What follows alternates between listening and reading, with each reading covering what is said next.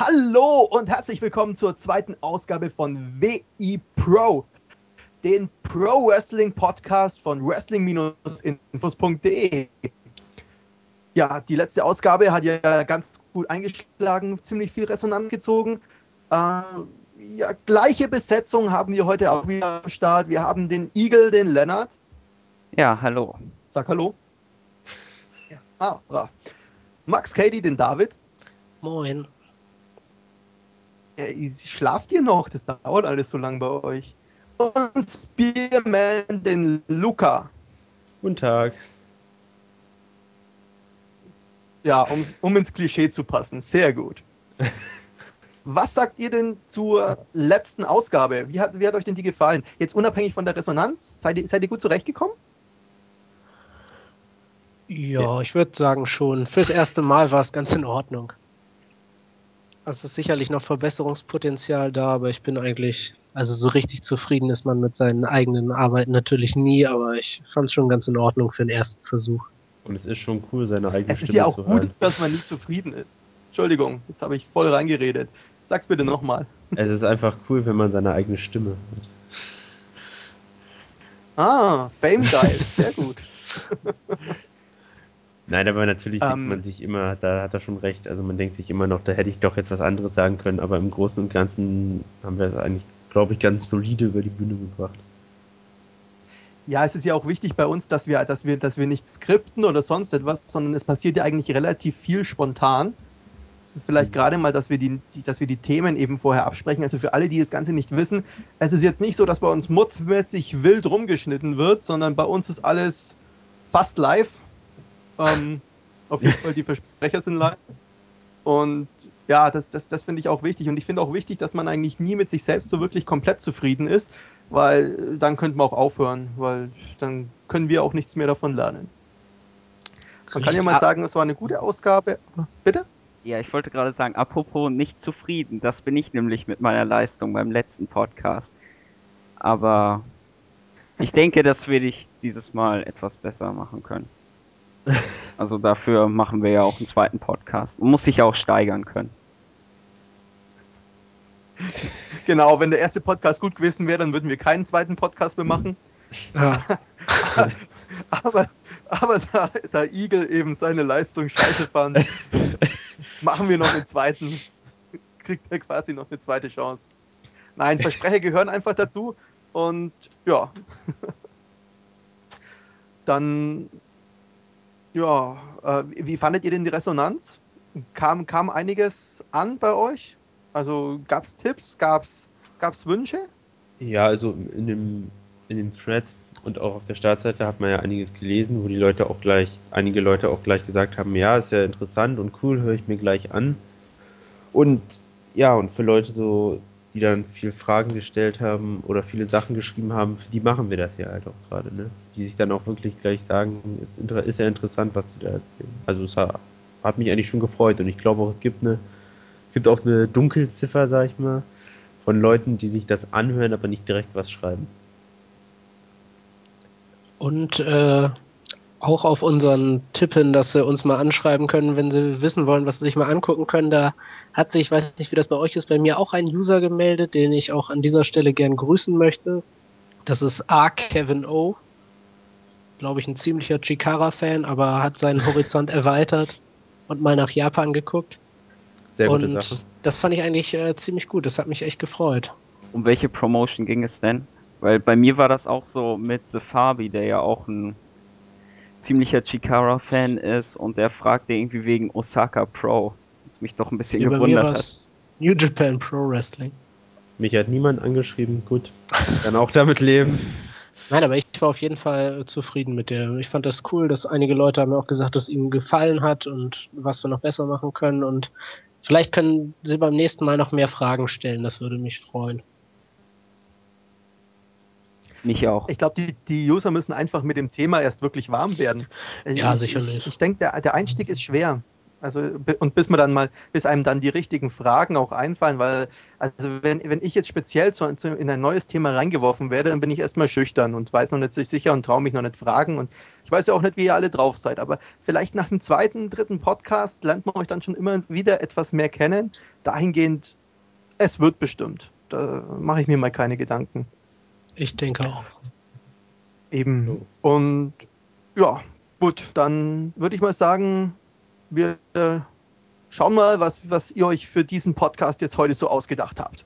So, dann können wir ja mal zu den Themen kommen, die wir uns heute vorgenommen haben, denn wir hatten eine Großveranstaltung, wie schon die deutschen Kommentatoren zu sagen pflegten, von New Japan.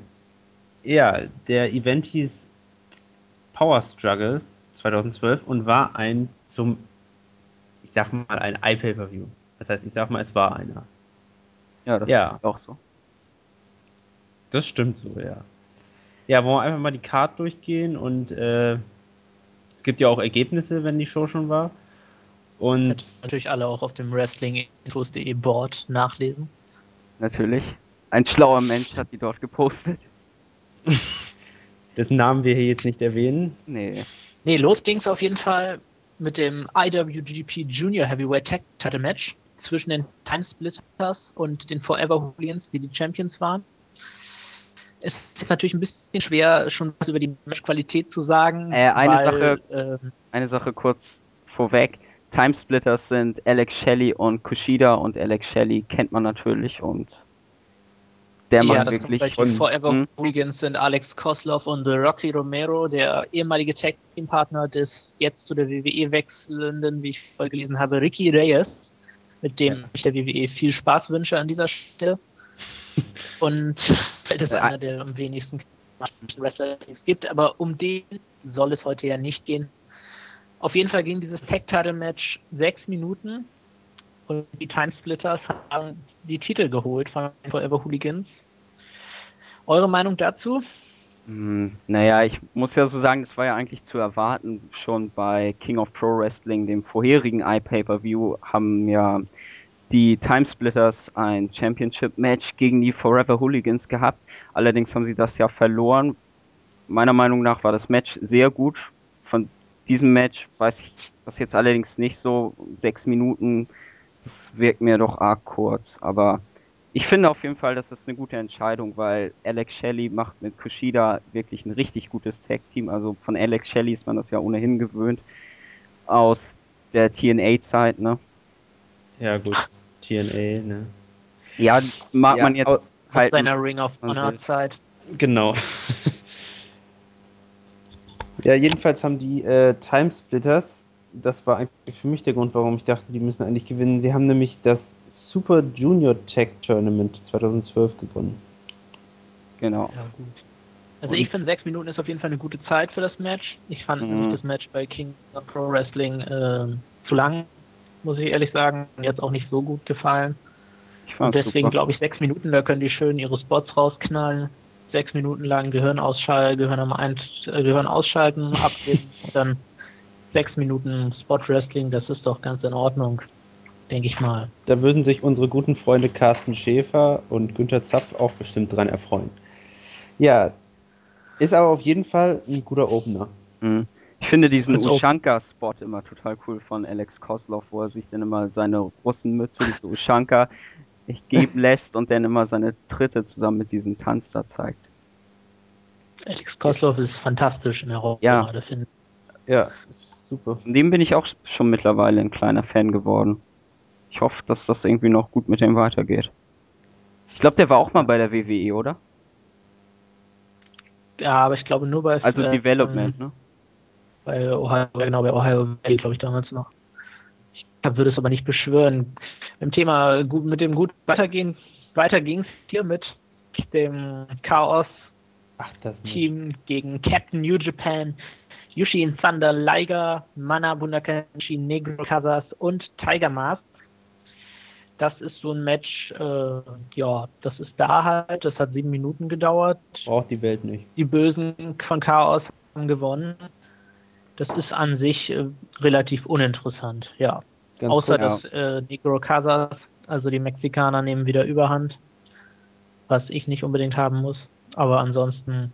Ganz kurz, Alex Kozlov war mal in einer Smackdown-Show und hat dort in zweieinhalb Minuten gegen Alberto Del Rio verloren. Okay. Gut, läuft, ne? Ja, gut, das Match. Naja. Ja, ich meine, sowas gibt's halt bei jeder Show, ne? Man möchte halt Ist die ja ganzen Leute, die jetzt eigentlich keine großen Matches haben, halt auch nochmal mit einbinden. Von daher finde ich das völlig in Ordnung. Also besser, als wenn das irgendwie so wie bei einigen anderen Promotions ist. TNA, wo die Leute irgendwie gar keine Auftritte haben. Und einfach eineinhalb Jahre verschwinden. Ja, also völlig in Ordnung. Ja. Tag Team Action. Die Suzuki Army, bestehend aus Minoru Suzuki und Taichi, Taichi. haben gewonnen gegen Ryusuke Taguchi und Yuji Nagata. Und was überraschend war, Taichi, der Junior Heavyweight, durfte Nagata pinnen, wenn ich das richtig in Erinnerung habe. Ja, Ja, und. Und das ist doch schon erstmal eine Seltenheit in Japan, würde ich sagen. Und äh, gerade das Taichi, der wurde eigentlich in den letzten Monaten so als der Depp vom Dienst dargestellt, der immer einen auf Arschloch hier macht und am Ende vermöbelt wird und dann auch verliert. Aber hier durfte er mal Nagata besiegen. Das finde ich sehr gut, muss ich sagen. ja ich Weil ich Taichi persönlich, in seiner Rolle großartig finde und das kann ihm nicht schaden, auf jeden Fall. Ja, ich bin ja persönlich auch ein ziemlich großer Taichi-Fan und ich finde ja dieses Gimmick großartig. Mittlerweile ist er ja leicht zu so einem Semi-Comedy-Charakter verkommen, könnte man sagen, obwohl ihm das ja auch sehr gut steht. Also ich finde das jedes Mal großartig in Matches mit hier Kojima, wo er dann irgendwie seine Chop-Serie mal nachmacht und auch mit Nagata. Wir können nachher noch mal ein Bild posten, wo hier Taichi über Nagata steht mit dieser Nagata-Salut-Pose. Das ist echt Ja, großartig. Immer wie er die Leute parodiert in den Matches. Ja, also, Also- also.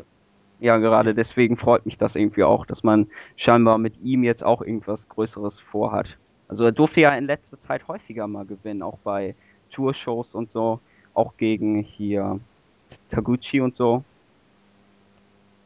Ja. Ja, Ja, Match so. 4. Hast Na, du ich würde ganz gerne noch sagen, zehn Minuten finde ich fast ein bisschen kurz für das Match, muss ich sagen. Da hätte ich mir eigentlich ein bisschen mehr gewünscht, aber wir werden hoffentlich bald sehen, wie das in bewegten Bildern aussieht. Ja, ja. Wollen wir doch hoffen, ne? Dann gab es das vierte Match, das Rematch vom davor, wie hieß der nochmal? Genau, King of äh, Pro Wrestling. Pro Wrestling. Killer Elite Squad, Davy Boy Smith, auch als David Hart Smith in der WWE bekannt, und Lance Archer als Vance Archer. Die Champions haben Tenkoji, Hiro, Hiroyoshi Tenzan und Satoshi Kojima besiegt. Also das Match gab es ja, wie gesagt, bei dem anderen Pay-Per-View schon. Das fand ich ganz gut. Ich finde, Art, äh, Lance Archer ist in seiner Rolle absolut in Ordnung. Also so als Monster. Muss ich mittlerweile aber auch sagen. Also ich meine, äh, sie haben das Ideale gemacht. Lance Archer äh, zu Davy Boy Smith Jr., ein Name, den die WWE übrigens von Anfang an hätte geben sollen, äh, zu packen und dann kann er da ab und zu Davy Boy ist für das Wrestling zuständig und Lance Archer kann seine diversen Big Boots und so Showflares zeigen ab und an. Nervt das nicht und so funktioniert er für mich als Charakter auch. ja, für Power Ja. Moves absolut in Ordnung. Auf jeden Fall. Und ich finde, so als Team passen sie dann auch gut zusammen, ne? Ich frage mich aber jetzt folgendes. Und zwar eigentlich gehörte ja Lance Archer die ganze Zeit zur Suzuki Gun. Und jetzt Davy Boy Smith ja auch. Allerdings haben sie jetzt ja ihren eigenen Teamnamen und zwar Killer Elite Squad. Und ich finde, die unterscheiden sich doch jetzt schon ziemlich von den anderen Mitgliedern der Suzuki Gun. Und ich könnte mir fast irgendwie so vorstellen, dass die auch in hier nahender Zukunft irgendwie auf sich alleine gestellt sind. Weil irgendwie passt die nicht mehr so richtig da zu Suzuki und Taichi und Taka und Kann gut sein, Tango. also sie können es auf jeden Fall von der Qualität, die sie haben, können sie im Moment auch als Tag-Team alleine stehen. Es wird New Japan sicherlich nicht schaden, nochmal ein Tag-Team mehr im äh, Roster zu haben. Also nochmal kurz zur Erklärung, da wir ja auch Hörer haben, die nicht seit 100 Jahren New Japan gucken. Suzuki Gun ist ebenfalls ein relativ großes Stable bei New Japan. Und es heißt Suzuki Gun, weil der Leader Minoru Suzuki ist. Und Gun heißt halt auf Japanisch Armee. Ja. So viel dazu. Ja, das nächste Match, das ja, war das IWGP Junior Heavyweight Title Match. Wir hatten ja beim letzten Mal schon diese beiden, die beiden Teilnehmer des Matches schon erwähnt. Prinz David kehrt zurück, nachdem er einmal um die Welt gereist ist ungefähr und besiegt Loki, den Champion, um den Titel in 14 Minuten. Knapp. Wichtig auch Ja, durch ein jetzt, Small Package Hold, ne? Durch ein Small Package Hold, das Mhm, stimmt. Also kein richtig Jetzt wird jetzt wird's interessant, äh, eure Meinung dazu. David gewinnt, kommt zurück und gewinnt im ersten Match die Titel. Wer will zuerst? Hm. Dann fange ich mal einfach an. Fang also du ich- an.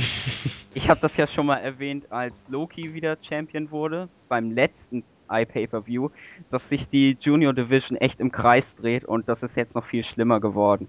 Weil damals, als hier David den Titel, ich glaube irgendwie Mitte, Ende 2010 von Marufuji gewonnen hat, war das ein ständiges Hin und Her. Danach wurde Ibushi Champion, dann Loki, dann wieder Ibushi, dann ja, nee, denn ich habe was vergessen. Nee, nach Ibu, nach, ich fange nochmal von vorne an. Also erst war David Champion nach Marufuji. Dann wurde Ibushi Champion, musste allerdings seinen Titel vakantieren, weil er verletzt war. Dann wurde David wieder der Champion in einem Decision Match gegen Kushida. Dann kam Loki dazu, hat ihm den Titel abgenommen. Dann hat ihn Ibushi gewonnen. Dann hat ihn wieder Loki zurückgewonnen. Und jetzt hat ihn wieder David. Das hört sich kompliziert an. Ist vielleicht Ist auch es- so. Weil irgendwie ist das irgendwie fast ein Armutszeugnis, finde ich. Also diese Junior Division von New Japan ist vielleicht das auch nicht so gut besetzt wie vielleicht andere Divisionen. Aber da müsste doch echt mehr drin sein. Also man hat irgendwie die Leute, zum Beispiel Taguchi oder Kushida. Kushida, na gut, Kushida ist jetzt momentan ganz gut bedient in der Junior Division, also in der Junior Tag Team Division. Aber so eine Leute wie Taguchi, wieso nimmt man nicht Taguchi? Ich meine, der hat in diesem Jahr das Best of Super Juniors Turnier gewonnen und hätte damit problemlos Champion werden können. Aber man hat es einfach irgendwie verpasst, ihm den Titel zu geben, weil wenn er jetzt nochmal antreten würde, würde das irgendwie auch seiner nicht gerecht werden.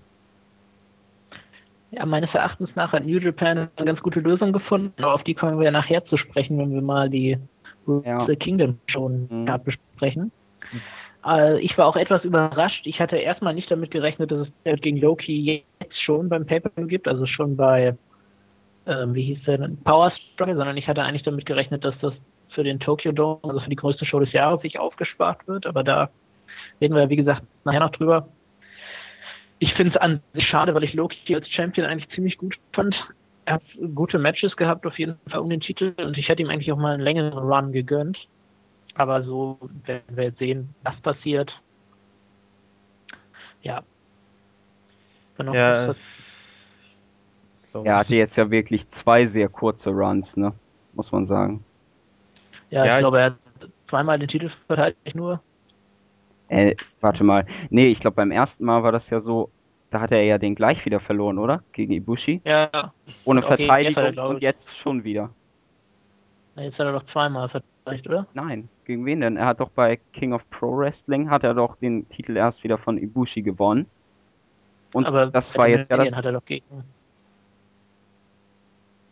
was meinst du?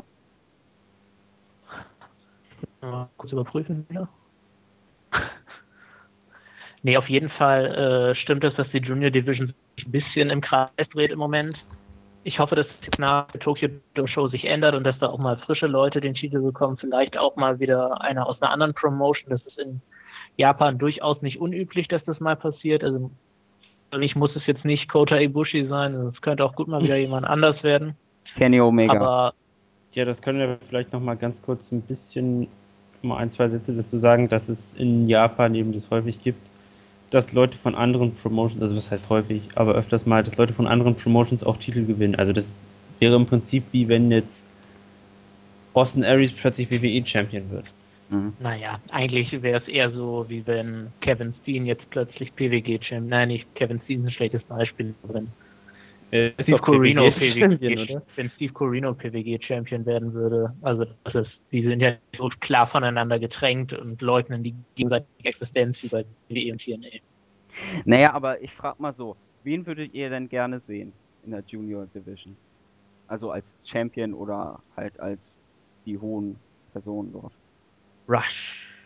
Loki, David finde ich schon ganz gut platziert da. Dann würde ich auf jeden Fall Taguchi, weil der für mich der beste Junior Wrestler ist, den New Japan hat im Moment. Vom Wrestlerischen her jetzt Alex Shelley könnte ich mir gut vorstellen. Alex Koslov in der Form auch. Kushida sowieso. Also es ist Tai Chi eventuell sogar, wenn man ihm mal den bisschen nötigen Ernst gibt. Es ist ja nicht so, dass sie keine Leute hätten, die das machen können. Sie setzen sie jetzt- halt einfach nur nicht richtig ein. Schlecht gebuckt. Und jetzt von anderen Promotions? Ideen? Von anderen Promotions. Also ich würde auf jeden Fall keinen Norman zum Champion machen, weil das äh, ist ein anderes Thema.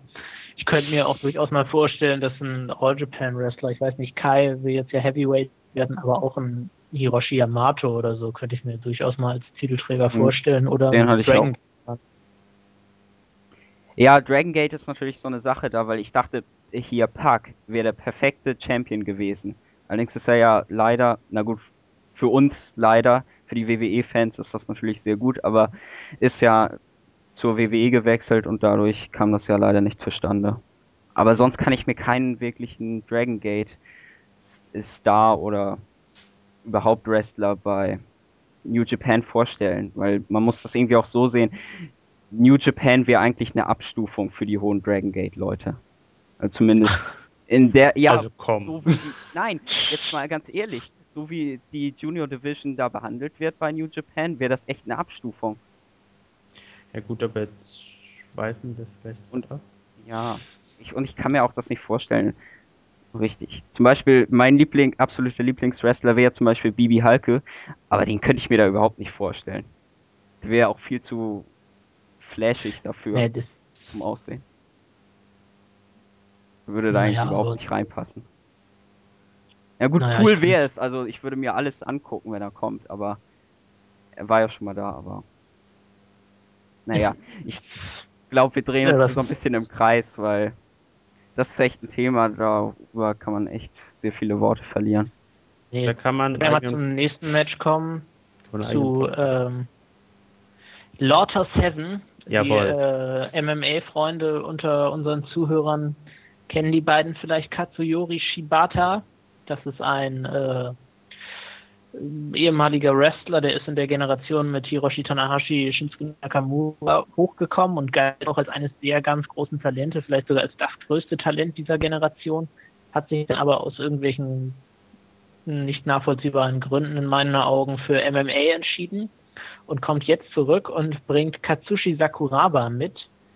Ich meine, ich kenne mich im MMA, MMA in Japan nicht aus, auch in den USA nicht, aber ich kann mir, habe irgendwie so gehört, dass das einer der ganz großen Stars sein soll im japanischen MMA, der aber auch vor Jahrzehnten mal ein paar Wrestling-Matches bestritten haben soll. Ich weiß nicht, ob da jemand von euch mehr zu sagen kann zu dem. Ja, also ich habe jedenfalls, wenn ich das jetzt richtig in Erinnerung habe, habe ich ein bisschen hier über das japanische MMA mal mit Randy van Daniels geschrieben. Gegrüßt sei an dieser Stelle. Und er meinte, glaube ich, auch, wenn ich das jetzt recht in Erinnerung habe, dass es momentan keine Major MMA Promotion in Japan mehr gibt. Und ich kann mir ga ganz gut vorstellen, dass das vielleicht der Grund ist, warum diese Leute jetzt wieder mit dem Wrestling anfangen. Ja, der hat, äh, ich habe das mal recherchiert, 1996, glaube ich, hat er mal ein paar Matches für New Japan bestritten. Und Also Sakuraba jetzt, ne?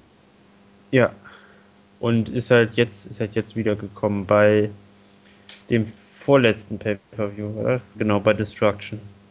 Ja, und die sind angetreten gegen Togi Makabe und Wataru Inoue und das Match gewannen sie nach fünfeinhalb Minuten durch Ringrichterentscheid. Ja, die Paarung hatten wir jetzt ja schon einige Male. Also auf jeden Fall hatten sie schon mal beim äh, King of Pro Wrestling Pay-Per-View und dann, ja, ihr müsst euch das so vorstellen, die Matches sind darauf aufgebaut, dass Shibata und Sakuraba, also die beiden MMAler, die gehen auch einen sehr MMA-lastigen Stil, also mit harten Submissions und harten Kicks und Schlägen. Und Makabe, Makabe ist ja eher der Brawler und Wataru Inoue ist eigentlich in den Matches, um verprügelt zu werden. Mhm. Zu mehr ist er in meinen Augen eigentlich auch nicht gut. Also ich bin kein besonderer Fan von ihm, aber das funktioniert auf jeden Fall sehr gut, weil Makabe das Publikum auch sehr gut mitreiten kann und Lauter Seven ihre Heel-Rolle auch sehr, sehr gut spielen in meinen Augen. Und deswegen freue ich mich auch auf das Match. Da ist es auch nicht schlimm, wenn das nur fünf Minuten geht. Solange das wieder die Crowd hot ist und es ein hotter Brawl ist, kann man da nichts gegen sagen, in meinen Augen. Ja, da kann ich auch nur, da kann ich auch nur das Match empfehlen von King of Pro Wrestling, Großartig. was ich ziemlich, ziemlich geil fand. Also, wie, wie David eben schon sagt, da muss man sich kein Technikfeuerwerk vorstellen, sondern das ist einfach nur, ist einfach nur, ein- das, das ist ein echter Kampf. Mhm. Ja, ich finde auch diese. Story so schön zwischen den, wie hier David jetzt eben schon sagte, also die Laughter Seven sind halt wirklich diese typischen MMA-Guys, so ein bisschen schmächtiger vielleicht hier und hier Togi Makabe ist so ein bisschen so dieser typische Wrestler halt, so, so ein starker Typ, recht muskulös und groß und der passt da, oder immer ist halt, ja. Das ist irgendwie, weiß nicht, ich finde das großartig. Ich fand das auch verdammt gut nach hier Destruction, als hier Wataru Inoue und Hiromu Takahashi gegen Laughter Seven verloren haben, wie er dann einfach so reinkam, so richtig lässig und hier so seine typische Art so gezeigt hat und irgendwie hat er die jetzt, das war, fand ich sehr cool, dass ich verstanden habe, dass hier Makabe hier Laughter Seven Hunde genannt hat. Das habe ich heraushören können. Aber ich fand das einfach, ich fand das einfach großartig. Das war klasse gemacht. Ja. Die Fehde gefällt mir auch richtig gut, muss ich sagen. Und ähm, ja, auch da werden wir nachher nochmal kurz drüber sprechen, wie sich das auf die WrestleMania von New Japan auswirken wird. Und bei dem Thema Auswirken auf die WrestleMania von New Japan, es gab auch ein IWGP Heavyweight Title Number One Contendership Match. Vielleicht da zwischen Katsushika Okada und Hiroki Goto, vielleicht da noch als kleiner Hintergrund. Okada, der hat äh, das große Turnier, was wir im letzten Mal angesprochen haben, den G1 Climax gewonnen und hat sich aber dazu entschieden, sein Titelmatch, was man dadurch gewonnen hat, sich aufzusparen und das erst eben bei der größten Show des Jahres zu einzulösen. Und da haben die New Japan Verantwortlichen gesagt, ja gut, können wir machen, aber dafür musst du dann in jedem Singles-Match, das du bestreitest, deinen äh, Koffer aufs Spiel setzen, also deinen Titelmatch. Nicht im so jedem, aber hier wieder. In allen Einzelmatches, dachte ich, hätten sie gesagt. nee, Ähm, weil hier diese Sache mit Goto kam ja dadurch zustande, dass Goto bei einem Tour-Match Okada gepinnt hat. Und deswegen Ich hatte er dachte- ja Ja. Anspruch auf das Match. Ja, aber sie haben Ja, doch, ja. sie haben doch gesagt, geht bei dann allen Singles-Matches. Genau, und deswegen Ja, bei den er hat dann Naja, gut, er hat ja er keine hat auch keine Singles-Matches. Einzelmatch gehabt sonst, oder? Okay, dann habe ich das gerade falsch verstanden. Ich habe gerade, glaube ich, verstanden bei jedem Match. Aber Nee, nee, Gut, bei denn- jedem Singles-Match. Irgendeiner Tour einfach. Und auf jeden Fall hat äh, Okada hier erwartungsgemäß auch Goto geschlagen. Was sicherlich ein gutes Match sein dürfte. Die hatten, glaube ich, äh, Anfang des Jahres auch schon ein relativ gutes Match gegeneinander um den Mhm. Titel damals noch. dazu möchte ich ja Was- mal eins sagen. Und zwar fand ich das Match auch richtig gut. Und zwar kann man sich das auch kostenlos ansehen bei Ustream. Also Ustream ist halt diese Plattform, wo New Japan Pro Wrestling auch ihre iPay-Per-Views zeigt. Und da könnt ihr einfach auf hier den äh, geht einfach auf die New Japan hier Homepage und da ist auch ein Button an der linken Seite Ustream, dann kommt ihr auf den Channel und dort ist auch dieses Match, also dieses Titelmatch, was im Mai stattfand, ist, kann man da auch kostenlos ansehen und das kann ich nur jedem raten. Also das war ein echt gutes Match. So, Ja, Ja, ich David, finde auch ganz. fahre fort. Ja, mir hat auch gefallen. Machen, ne? Mir hat das Match auch äh, gefallen und ich schätze mal, dass dieses Match auch gut sein dürfte, auch wenn es letztlich keine Überraschung war, dass Okada seinen Heavyweight Title Shot behalten hat. Das. Darf ich auch noch meine Meinung sagen? Ja, Danke. Ja, selbstverständlich doch. Wenn es unbedingt sein muss. ne? Ja. Ja, ich muss sagen, dass ich das Match von Okada gegen Goto auch sehr, sehr, sehr gut fand. Und ich erwarte mir hier eigentlich auch wieder ein gutes Match. Ist auch eine gute Zeit, 16 Minuten. Und ich finde dieses, dass Okada in jedem Singles-Match jetzt hier seinen Contendership-Spot da verteidigen muss, das finde ich eigentlich auch ziemlich cool. Also ich bin mir jetzt gerade nicht sicher, aber er hat doch auch so einen Koffer, ne? Mhm. Ja, natürlich. Im Ja, Vergleich sowieso- war wieder Money in the Bank. Kopf. Genau so ungefähr, nur dass er es da eben halt festgelegt hat. Das finde ich ist auch so, das ist ganz cool. Das baue ich ihn auch als, als Charakter dann ganz gut auf. Und Gedo trägt diesen Koffer immer. Genau. Und deswegen ist Yado jetzt auch immer alleine auf der Card. Aber ähm, das ist noch ein anderes Thema. Ein anderes Thema ist auch der Co-Main Event. Der ging es um den IWGP Intercontinental Titel, der im Moment gehalten wird, auch nach diesem Match noch von Shinsuke Nakamura, den wir ja schon beim letzten Mal in den Himmel gelobt haben, der Carl Anderson besiegt hat. Carl Anderson kennen vielleicht einige auch noch aus seiner wahrscheinlich nicht so viele, aber auf jeden Fall ist er auch mal für PWG angetreten. Als wenn sich daran jemand erinnert. Eine glorreiche PWG-Zeit. Ja, er hatte da auch mal einige Titelmatches. Auf jeden Fall, ähm, Anderson muss man sagen, ist ja auch ein Gaijin, also ein Ausländer, ein Amerikaner, der bei New Japan antritt, hat in den letzten Monaten eine in meinen Augen phänomenale Entwicklung hinter sich gebracht. Anderson ist großartig, hat sich unglaublich verbessert.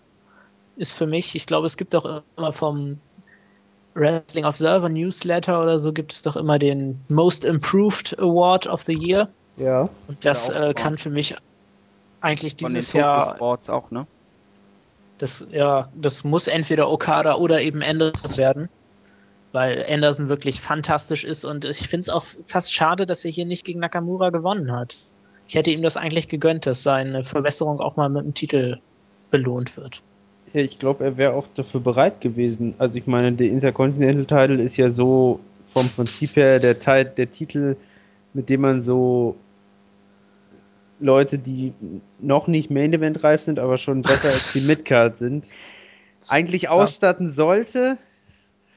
Und dann hätte man dem Titel auch ein bisschen mehr Prestige verleihen können mit Anderson. Also nichts gegen Shinsuke, aber der hat da eigentlich nichts zu suchen. Der passt eigentlich mehr in den Main Event. Ja, mittlerweile ist man ja aber irgendwie schon so ein bisschen dabei, den Titel jetzt auch immer wirklich als zweitgrößten Titel aufzubauen, weil jetzt, ich glaube schon zum zweiten Mal in Folge, vielleicht auch schon länger, wenn das anders sein soll, entschuldige ich mich natürlich, aber ich meine, man baut den Titel jetzt schon wirklich auf als den zweitgrößten, weil man hier ständig halt diesen als Co-Main-Event präsentiert und deswegen finde ich das jetzt auch gar nicht mehr so schlimm, dass Shinsuke jetzt der Champion ist, aber Luca, du hast natürlich recht. Carl Anderson wäre eigentlich der optimale Champion für so einen Titel, ne? Ja. Ja, dann Ja, Möchtest du noch noch was sagen, David? nee, ist gut. nicht, dass wir dich unterdrücken. Macht Nee. mal weiter. Wenn es unbedingt sein muss, könntest du auch noch was sagen. Nee, ist schon gut. Ja, er spielt wahrscheinlich nebenbei Computerspiele. Nee, also. Okay, ähm, dann kam das Hauptmatch, der Main Event, das IWGP Heavyweight Title Match zwischen Hiroshi Tanahashi und Yujiro Takahashi. Yeah. Ja, das kam dann. Ja, darauf freue ich mich ja persönlich, weil ich ja ein ziemlicher Yujiro-Fan bin. Dem sein Gimmick finde ich auch einfach großartig. Hat halt so ein typisches Pimp-Gimmick. Also nicht zu vergleichen mit amerikanischen, aber so hier aus japanischer Sicht halt. Und da gab es immer so eine herrlichen Promo-Videos, wie er mit hier zwei Damen in irgendwelche Clubs ging und immer so halt präsentiert wird als der, ich glaube, der nennt sich jetzt auch irgendwie R-rated Yujiro Takahashi.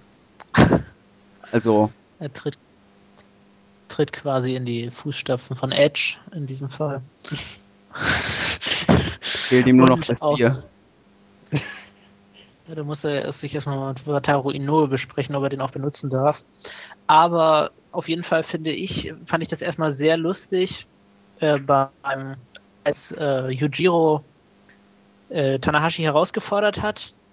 Ich meine, mein Japanisch, das ist ähm, freundlich gesagt bruchstückhaft. Ehrlich ist nicht vorhanden. Aber auf sagen. jeden Fall habe ich rausgehört, dass Yujiro ein bisschen lispelt. Und diese Promo, wie Yujiro Tanahashi herausfordert und Tanahashi macht ihn nach und fängt auch an zu lispeln, die sollte man sich unbedingt mal angucken. Die ist selbst für äh, Nicht-Japaner in meinen Augen für mich ziemlich witzig.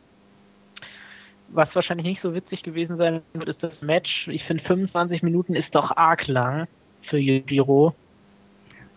Dafür, ich weiß nicht, ich meine, ich habe es nicht gesehen, aber ich kann mir eigentlich nicht vorstellen, dass das so, dass er das geschafft hat, ein Match so lange interessant zu halten. Ich meine, Tanahashi schafft das ohne Frage, aber ich glaube, dass das im Vergleich zu den letzten Verteidigungen gegen ähm, Suzuki und Okada sicherlich nicht das Niveau erreichen wird. Ich meine, wir reden hier über den Unterschied zwischen sehr gut zu grandios, Also- aber Das sehe ich ja noch ein bisschen anders. Wie gesagt, ich bin ja auch ein Fan von ihm, da hat man natürlich so die Fanboy-Brille auf. Aber es gab ja auch beim G1 Climax Turnier bereits ein Match der beiden und schon das fand ich ziemlich gut. Und ich bin auch der festen Überzeugung, dass Yujiro das auch drauf hat, als Main Eventer zu agieren. ja, ich Aber- bin da noch ein bisschen skeptisch. Ich weiß nicht, ob er da wirklich schon bereit für ist. Ich lasse mich von dem Match überraschen, aber ich kann mir nicht, also schlecht wird es auf keinen Fall. Dafür ist Tanahashi ist. Tanahashi drin. Und Tanahashi ist ja auch wirklich sehr gut. Und ja, Yujiro ist ja, ist ja jetzt nun nicht so, dass das eine totale, totale, Totalausfall ist. Man, man wird sehen. Darum geht's ja auch nicht, aber wie gesagt, etwas skeptisch. Ja. Aber auf jeden Fall würde ich sagen, abschließend der Pay-Per-View klingt wieder gut. Der klingt nicht so gut wie äh, der King of Pro Wrestling Pay-Per-View und auch leider nicht so gut wie der wie die bisherige Show of the Year Dominion. Aber auf jeden Fall eine Show, die man sich gut angucken kann. Und da die Matchzeiten sich auch einigermaßen im Rahmen halten, sollte das eigentlich recht, ein recht kurzweiliges Vergnügen werden. Wieder kleine Werbung. Bei Ustream kann man sich das auch noch als Video on Demand kaufen, nachträglich. Also man kann damit auch New Japan unterstützen, was wir auch unterstützen, Mhm. also dass man New Japan unterstützt. Ja, Ähm, ja, ich habe, äh, wir, wir haben ja alle drei King of Pro Wrestling gesehen. So gut wird sie, glaube ich, nicht sein. Das würde mich überraschen. also Aber jetzt ist nicht Power das- Struggle. Ja, Power Struggle. Aber es ist Und- nichts, des, nichts, nichtsdestotrotz, boah, immer noch eine, eine sehr, sehr gute Show, die man sich durchaus angucken kann. Auch als, Einste als Einstiegsshow. Auf jeden Fall. Aber dann gibt es ja jetzt noch ein anderes Thema. Also jetzt. Es gibt noch wir. andere Themen, ja. Mhm. Und ich würde fast sagen, da kommen wir jetzt mal zu. Oder Ja. nee, ich glaube, ich habe fast ge- vergessen. David, dein Fazit zur Show. Hat er doch Ich schon habe gesagt. schon oder? was gesagt, am Anfang gleich. O- Auf jeden Fall, was er damit sagen wollte, ist, dass Ja, wir jetzt mal noch ein bisschen in die Zukunft gucken Mhm. und mal in Richtung, es steht nämlich wieder ein Turnier am Horizont, Ganz die New genau. Japan Pro Wrestling World Tag League. startet am Wie 20. dem Namen- November und endet am 2. unsch- Dezember. Und jetzt sprechen Und wir uns gerade dazwischen. Und wie dem Namen unschwer zu entnehmen ist, geht es hierbei um ein Tag-Team-Turnier mit äh, verschiedenen Teams, logischerweise. Das ist nicht weiter überraschend. Und ja, Ja. und äh, vielleicht gehen wir mal eben durch und jetzt mal seine Meinung zu den Teams. Ja, Ganz kurz, man muss vorher. Ja, kurz vorher noch. Also, wir sollten vielleicht kurz vorher dazu sagen, dass ich weiß nicht genau, also ich meine, fast alle Teams sind einfach nur zwei Wrestler zusammen und die haben dann einen coolen Namen bekommen. Hm, naja, das wir können, wir, gleich. können wir ja gleich Ja, sehen, ob das wirklich so ist. Auf jeden Fall, wie gesagt, 14 Teams in zwei Blöcken und es ist halt so, dass jedes Team gegen jedes in diesem Block antritt und am Ende dieser Gruppenphase tritt halt das Nummer 1 Team aus Block A gegen das Nummer 2 Team aus Block B an und logischerweise dann auch das Block, Block A zweite Team gegen das Block B erste Team. Ne? So viel soll noch dazu gesagt sein. Ich weiß ja nicht, wie. Also gerade als hier amerikanischer Wrestling-Fan ist man ja mit solchen Turnieren eigentlich nicht so betraut. Zumindest in den USA häufig im K.O.-System abgehalten. Ja, aber Ja. zum Beispiel mit dieser, mit diesem League-System, also wie jetzt bei der hier World Tag League, so wird da auch die hier japanische Baseball-Liga beziehungsweise zwei Ligen betrieben. Also das scheint in Japan schon populärer zu sein, sowas zu führen. Ja, das ist Auf, es aber in den USA auch, oder? Wenn wir mal kurz einen Baseball-Exkurs machen, da werden doch auch, spielen die doch auch in verschiedenen Ligen und Ja. dann spielen die 1 bis 8 so gegeneinander. Ja, ich kenne das nur, dass es in Japan irgendwie so ist, dass es zwei verschiedene Ligen gibt und am Ende trifft halt der Erste aus der einen Liga gegen den Ersten aus der anderen Liga. Aber Baseball soll jetzt nicht unser Thema sein. Auf jeden Fall, beginnen wir doch mal mit den Teilnehmern. Und zwar im Ja. A, das erste Team Captain Ace, bestehend aus Hiroshi Tanahashi und Captain New Japan. Meinung? Ja. Ja. Dazu muss man vielleicht sagen, dass Captain New Japan ähm, ein Comedy-Charakter ist. Das ist irgendwie ein dicker Superheld mit einem Schwert und einem Schild, der eher mediocre Wrestling-Fähigkeiten hat. Und äh, der tritt interessanterweise mit Hiroshi Tanahashi zusammen an, was ich mir dadurch erklären kann, dass Tanahashi eben so nicht unbedingt in den Gewinnerteams sein muss, was er eigentlich sonst sollte, zumindest bei den besseren Teams, sondern dass man ihnen so einen Deppen an die Seite stellt, der immer die Pins einfahren kann und wenn sie mal gewinnen können, sie zusammen Luftgitarre spielen am Ende. Vermute ich mal ganz stark. Ja, ich muss also sagen, das gefällt mir eher weniger, weil ich jetzt nicht so ein Captain New Japan Fan bin. Ah, Und ich hätte mir auch fast vorstellen können, wenn hier Naito jetzt nicht verletzt wäre, wären die zusammengekommen als Team. Das wäre natürlich göttlich gewesen, aber so muss man natürlich damit leben. Und wie David schon sagte, das wird wahrscheinlich so laufen, dass das Team zweimal gewinnt und wahrscheinlich werden sie bei den Niederlagen halt hier immer so verfahren, dass Captain New Japan irgendwie gepinnt wird oder zur Aufgabe gebracht, wie auch immer. Ja, ist äh, definitiv, ja, ist halt so ein Team. Die werden nichts rein, nichts mit dem Finals oder sowas zu tun haben. Ja, kommen wir mal So. zum nächsten Team. Ja. Always Hypers. Nämlich Togi Makabe und Wataru Inoue, die ja, die wir ja gerade eben schon hatten, die gegen, immer gegen die MMA-Leute angetreten sind. Ja, finde ich als Team so, ja, finde ich eigentlich ganz in Ordnung. Ja, kann man, kann man Ich so bringen, komplett unnötig, finde muss ich. ich ganz ehrlich sagen. Dadurch, dass Maccabi und Inoue haben eigentlich gerade eine richtig harte Fehde gegen diese MMA-Leute am Laufen. Was sollen die dann in so einem Turnier? Das ist komplett ein Filler-Team. Und ich finde, als Team, wenn sie nicht gegen Maccabi und äh, Dingens antreten, äh, gegen Quatsch, wenn Maccabi und Inoue nicht gegen Sakuraba und Shibata antreten, finde ich sie als Team überflüssig und Inoue als Singles-Wrestler in der Heavyweight Division brauche ich sowieso nicht. Ja, also das, Also, das, das finde ich jetzt nicht. Ich finde, die beiden sind so in Ordnung zusammen. Inoue als Einzelwrestler kann es knicken, finde ich, aber so zusammen, auch wenn sie nicht gegen MMA-Leute antreten, finde ich sie in Ordnung. Also nicht sonderlich gut, aber auch nicht total scheiße. Ja, ich meine, was hätte man auch groß anders machen sollen? Ich meine, hier normalerweise teamt Inoue ja mit hier Nagata, der ist allerdings mit jemand anderen im Team, dazu kommen wir gleich. Und im Maccabi hat ja eigentlich auch keinen festen Tag-Team-Partner mehr. So, also was wäre eine andere Option gewesen? Ich meine, bei der letzten hier Tag League trat ja Maccabi zusammen mit Kojima an, aber das ist jetzt ja auch nicht mehr möglich. Ja, die Alternative wäre gewesen, dass man äh, Shibata und Sakuraba auch mit in das Team rein, Aber- äh, in die Tag League rein. Ja, ich hab, ich hab ja auch so überlegt, ob die da auch drin auftreten, aber ich habe mir schon gedacht, dass sie es nicht tun, weil das irgendwie auch ziemlich merkwürdig wäre, wenn sie wirklich gegen alle antreten müssten. Wir müssen ja im Prinzip auch Mhm. die meisten besiegen, ne?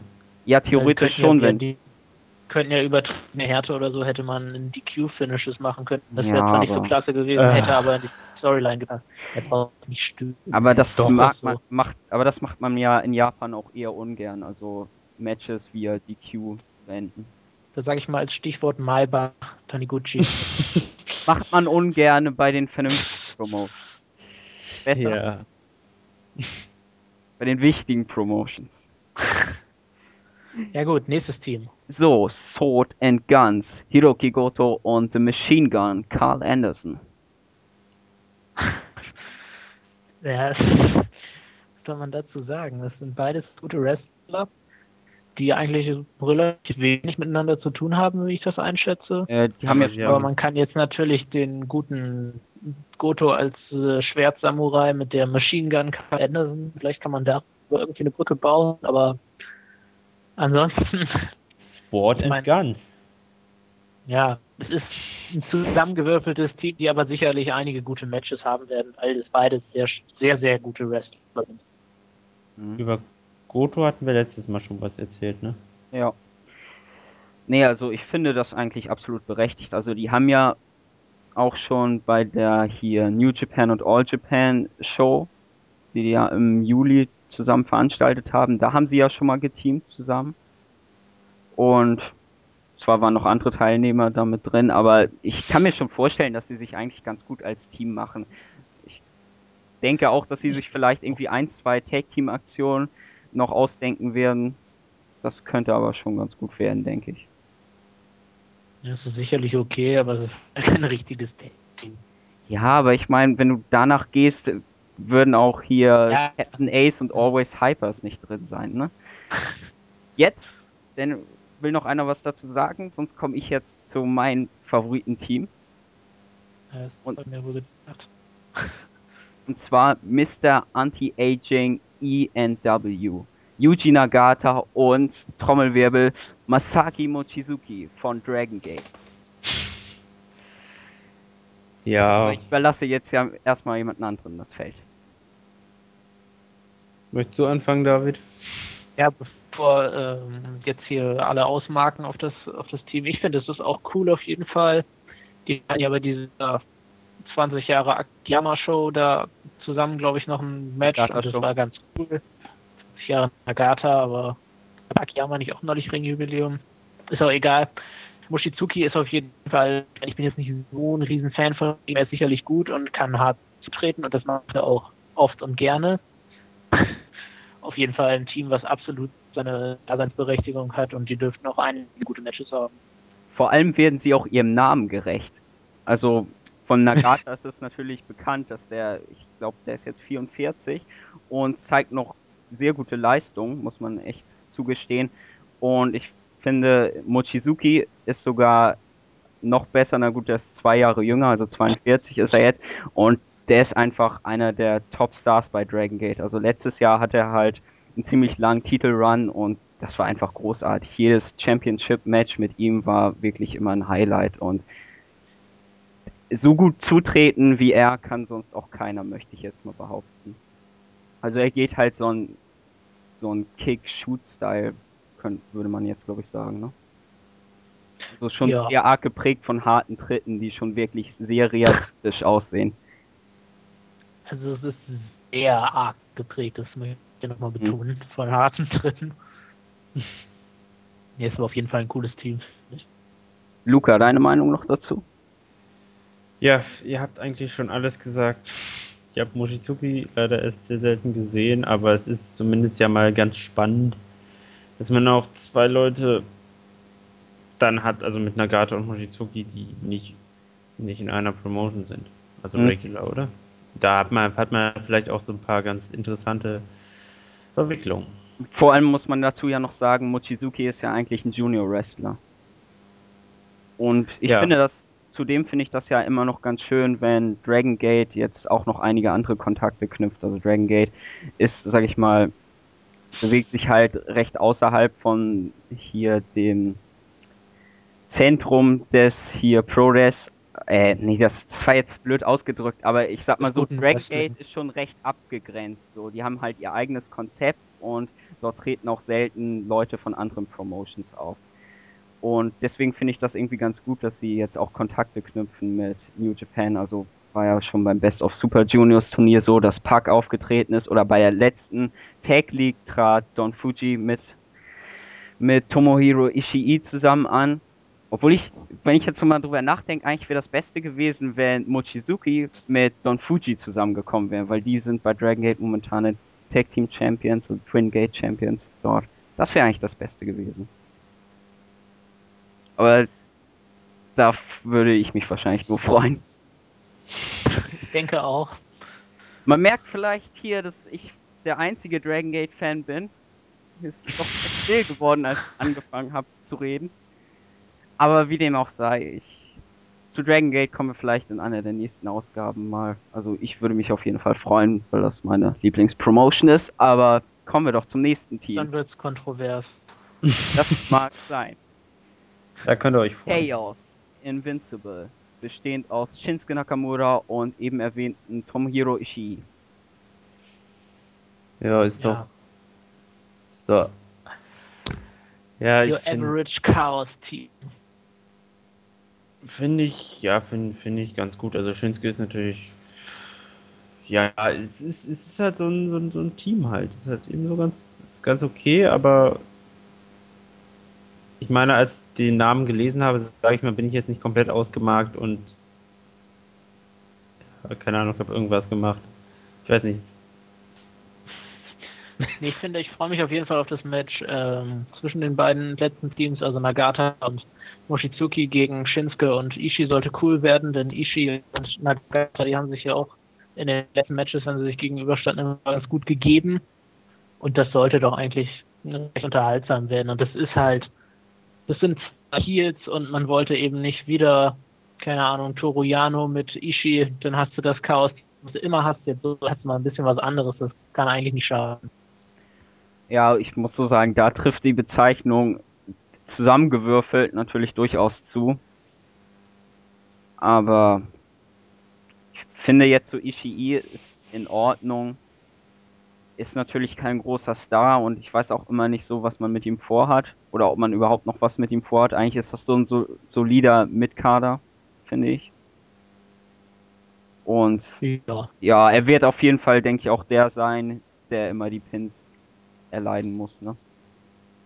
Ja, das finde ich ist generell, wenn ich das schon mal so sagen kann, zieht sich so durch das Turnier, dass man einen Star hat oder einen großen und einen kleinen, der wahrscheinlich dann im Zweifel immer gepinnt wird. Naja, außer bei Mr. Anti-Aging ENW, da sind die eigentlich beide gleich. Und Ja. auch bei Sword and Guns eigentlich auch. Ja, okay. Ja, aber gut, aber- jetzt, Jetzt, das ist eine super Überleitung. Und zwar, jetzt kommen wir zu einem Team, wo es genauso ist, wie du jetzt sagtest. Und zwar heißt das Team Chaos Ride the Lightning, bestehend aus Kazuchika Okada und Yoshihashi. Und Yoshihashi Das- ist nämlich der Pin Monkey. ja, Genau, das Metallica-Team tritt an. Wir hatten ja schon ein grandioses Match in der Tokyo Dome Show dieses Jahr. Zwischen den beiden. Ja, man kann schön daran sehen, wie, die, wie unterschiedlich die Wege sein können, die man als Rookie in Japan so begeht. Der eine ist der Lightning Star der Promotion, der andere ist Yoshihashi. und ja, und man wird sehen, wie die beiden abschneiden. Letztlich ist es für okay, wir wollten Okada irgendwie reinbringen, haben geguckt, ja, wen können wir da aus der riesen Truppe nehmen? Ja, nehmen wir mal Yoshihashi und machen den Tag Team. So. wahrscheinlich gelost und dann kam Yoshihashi raus. Ja, ich bin jedenfalls gespannt. Äh, was ganz gut werden könnte, ist natürlich das Match der beiden äh, Chaos-Teams gegeneinander, ne? Durchaus. Das ne? ist allerdings richtig. Das ist interessant. Ja, aber Next da, one. Das ist wirklich witzig. Also wenn man so bedenkt, also als ich hier das mit dem Tokyo, äh, mit der Tokyo Dome Show, also Wrestle Kingdom in diesem Jahr losging, kam halt sowohl Okada als auch Yoshihashi halt von anderen Promotions. Also Yoshihashi war die ganze Zeit über auf einer langen Exkursion beim TMLL in Mexiko und Okada hatte ja seine zwei, drei Matches bei TNA. Und eigentlich, wie gesagt, starteten die unter gleichen Voraussetzungen, aber da hat sich ja sehr schnell herauskristallisiert, dass Okada der Star ist. Also, was hat Yoshihashi seitdem gerissen? Gar nichts, ne? Nichts, nö. Wirklich nichts. Also, der ist wirklich nur in Ja. Opening-Matches zu sehen und dabei wird es auch bleiben. Also, ich sehe irgendwie keinen Slot für den. Also, ich hätte vielleicht so gedacht, in der Junior Division, da wäre der vielleicht nicht schlecht, aber der geht ja über das Weight Limit hinaus und der soll ja wahrscheinlich auch ein Heavyweight werden, aber das ist wahrscheinlich wie bei Inoue ein Projekt des Scheiterns, ne? Auf jeden Fall. Ja, auf jeden Fall. Ja, das finde ich persönlich sehr gut und zwar Suzuki-Gun, Minoru Suzuki und Kengo Mashimo von K-Dojo. Jawohl. Das ist auf jeden Fall ein cooles Team. Das sind ähm, Suzuki als das erfahrene alte Oberarschloch und Mashimo der Bulle. Das ist auf jeden Fall ein cooles Team, was sicherlich einige coole Matches haben wird. Bin ich mir Ja. ziemlich sicher. Und auch mal nicht zusammengewürfelt, sondern die beiden sind ja schon seit ein paar Monaten Stablemates. Und ich freue mich auf jeden Fall auch für Kengo Mashimo, der eigentlich eher in, den die- japanischen Independent Promotions unterwegs war bisher, dass der jetzt so langsam auch mal den, wirklich den Durchbruch auf ganz großer Bühne schafft. Ja, vor allem finde ich. Wer möchte das Wort haben? Es wäre ihm auf jeden Fall zu wünschen. Also ich glaube, das ist äh, mit Suzuki hat er auch einen sehr guten Mann an seiner Seite. Da kann schon was gehen für den. Ja, das finde ich auch gerade gut, dass man mal mit diesem Turnier das auch mal wahrscheinlich schaffen wird, jemanden hochzubringen. Also gerade in dieser Konstellation wird das wahrscheinlich sehr gut möglich sein, dass Suzuki halt als Veteran wirklich mal sich mit einem, ich möchte jetzt nicht sagen Rookie, aber mit jemandem, der im Mainstream ProRes Bereich nicht sonderlich bekannt ist, sich zusammentut und wahrscheinlich auch gar nicht so schlecht abschneidet bei dem Turnier. Auch. So, noch jemand Meinung dazu? Zu Suzuki-Gun? Nächstes Team. Ja gut, jetzt, das war das letzte Team jetzt aus dem A-Block, jetzt kommen wir mal zum B-Block. Also meiner Meinung nach, ich möchte jetzt mal kurz sagen, der A-Block, den finde ich insgesamt ziemlich gut. Das sind wirklich Jo. schöne Teams und da sind eigentlich auch fast alle großen Namen vertreten. Nun kommen wir zum B-Block, da sieht das vielleicht ein wenig anders aus. Aber das erste Team auf jeden Fall, die allseits bekannten Tenkoji. Hiroyoshi Tensan und Satoshi Kojima. Ja, da haben wir ja schon drüber gesprochen. Beim letzten Mal und auch dieses Mal bei den pay Ja, die sind, gehören einfach dazu. Tensan ist im Tag-Team in Ordnung. Ist klar, dass die dabei sind. Das ist an sich in Ordnung. Ich meine, sie werden nicht, ich glaube, also wenn New Japan nicht alles falsch macht, dann werden sie diesmal nicht gewinnen, sondern irgendein anderes Team und vielleicht bringen sie, kommen sie ins Finale und bringen da ein Heal-Team over. Aber ansonsten es kann nicht schaden, dass die, die auch ein erfahrenes Team dabei haben. Hm, Ja, ich muss so sagen, das ist ja auch eines der besten Teams aus dem Block, wenn nicht sogar das Beste. Nee, nicht, nee, das zweitbeste. Es kommt noch eins. Aber auf jeden Fall Was sei schon widerspricht. ja, es sei, es sei auf jeden Fall gesagt, dass, wie gesagt, Tenkoji eines der größten hier New Japan Tag Teams aller Zeiten ist. Haben auch zusammen hier schon zweimal die Tag League gewonnen. Also insgesamt hat Tensan die, glaube ich, schon viermal gewonnen. Aber jedenfalls zusammen als Team haben sie es zweimal gewonnen und ich denke mir auch in dem Block könnten sie weit kommen, aber äh, der Gewinn sollte eigentlich ausgeschlossen sein. So, Ja, dann jetzt geht's. Jetzt kommen geht's wir ab. jetzt zu dem Team Japan and Mexico Muscle Orchestra Return. Jawohl. Manabu Nakanishi und Strongman. Genau. Finde ich als Team, finde ich persönlich sehr gut, dass die beiden dabei sind. Weil ich die als Team Was? echt in Ordnung finde. Erstmal finde ich den Namen Muzzle Orchestra, absolut göttlich. Ganz ehrlich sagen. Und ich finde die beiden als Team auch eigentlich völlig in Ordnung. Mein Strongman, der sieht so äh, aus wie Popeye so ein bisschen, also nachdem er Spinat gegessen hat. Und ähm, das, äh, ich kann mir schon vorstellen, dass die beiden wieder einige lustige Matches haben werden. Natürlich wrestlerisch ist das völlig für die Tonne, was die beiden machen, aber ich finde die auf jeden Fall unterhaltsam. Mhm. Ja, man muss dazu mal so sagen, dass es gibt ja die Tokyo Sports Aw- Awards alljährlich, also bald müssten die auch wieder anstehen und auf jeden Fall im Jahr 2000, im Jahr 2010 haben die auf jeden Fall den Award für das beste Tag Team gewonnen.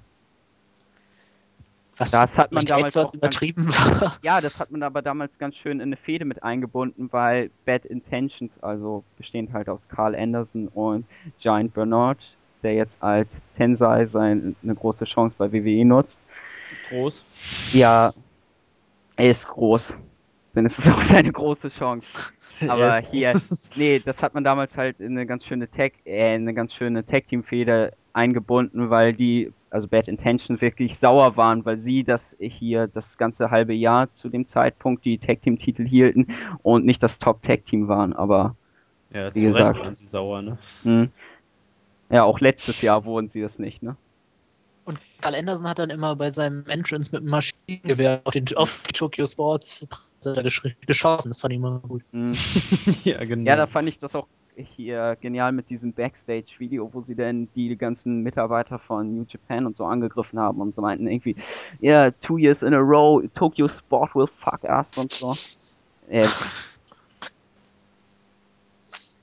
auf jeden Fall, wie gesagt, meine Meinung dazu ist, dass sie als Team in Ordnung sind. Also ich fand das bei der hier Rückkehr von Nakanishi bei King of Pro Wrestling wirklich absolut in Ordnung. Ich finde, die haben halt ihre paar Tag-Team-Aktionen, die eigentlich auch gar nicht so verkehrt sind. Also ich finde das irgendwie so ganz amüsant, wenn sie dann irgendwie beide auf den Boden stampfen und dann ihre Lariats zeigen oder diesen hier Argentine Backbreaker da zusammen vollführen. Ja, irgendwie hat das schon was. halt.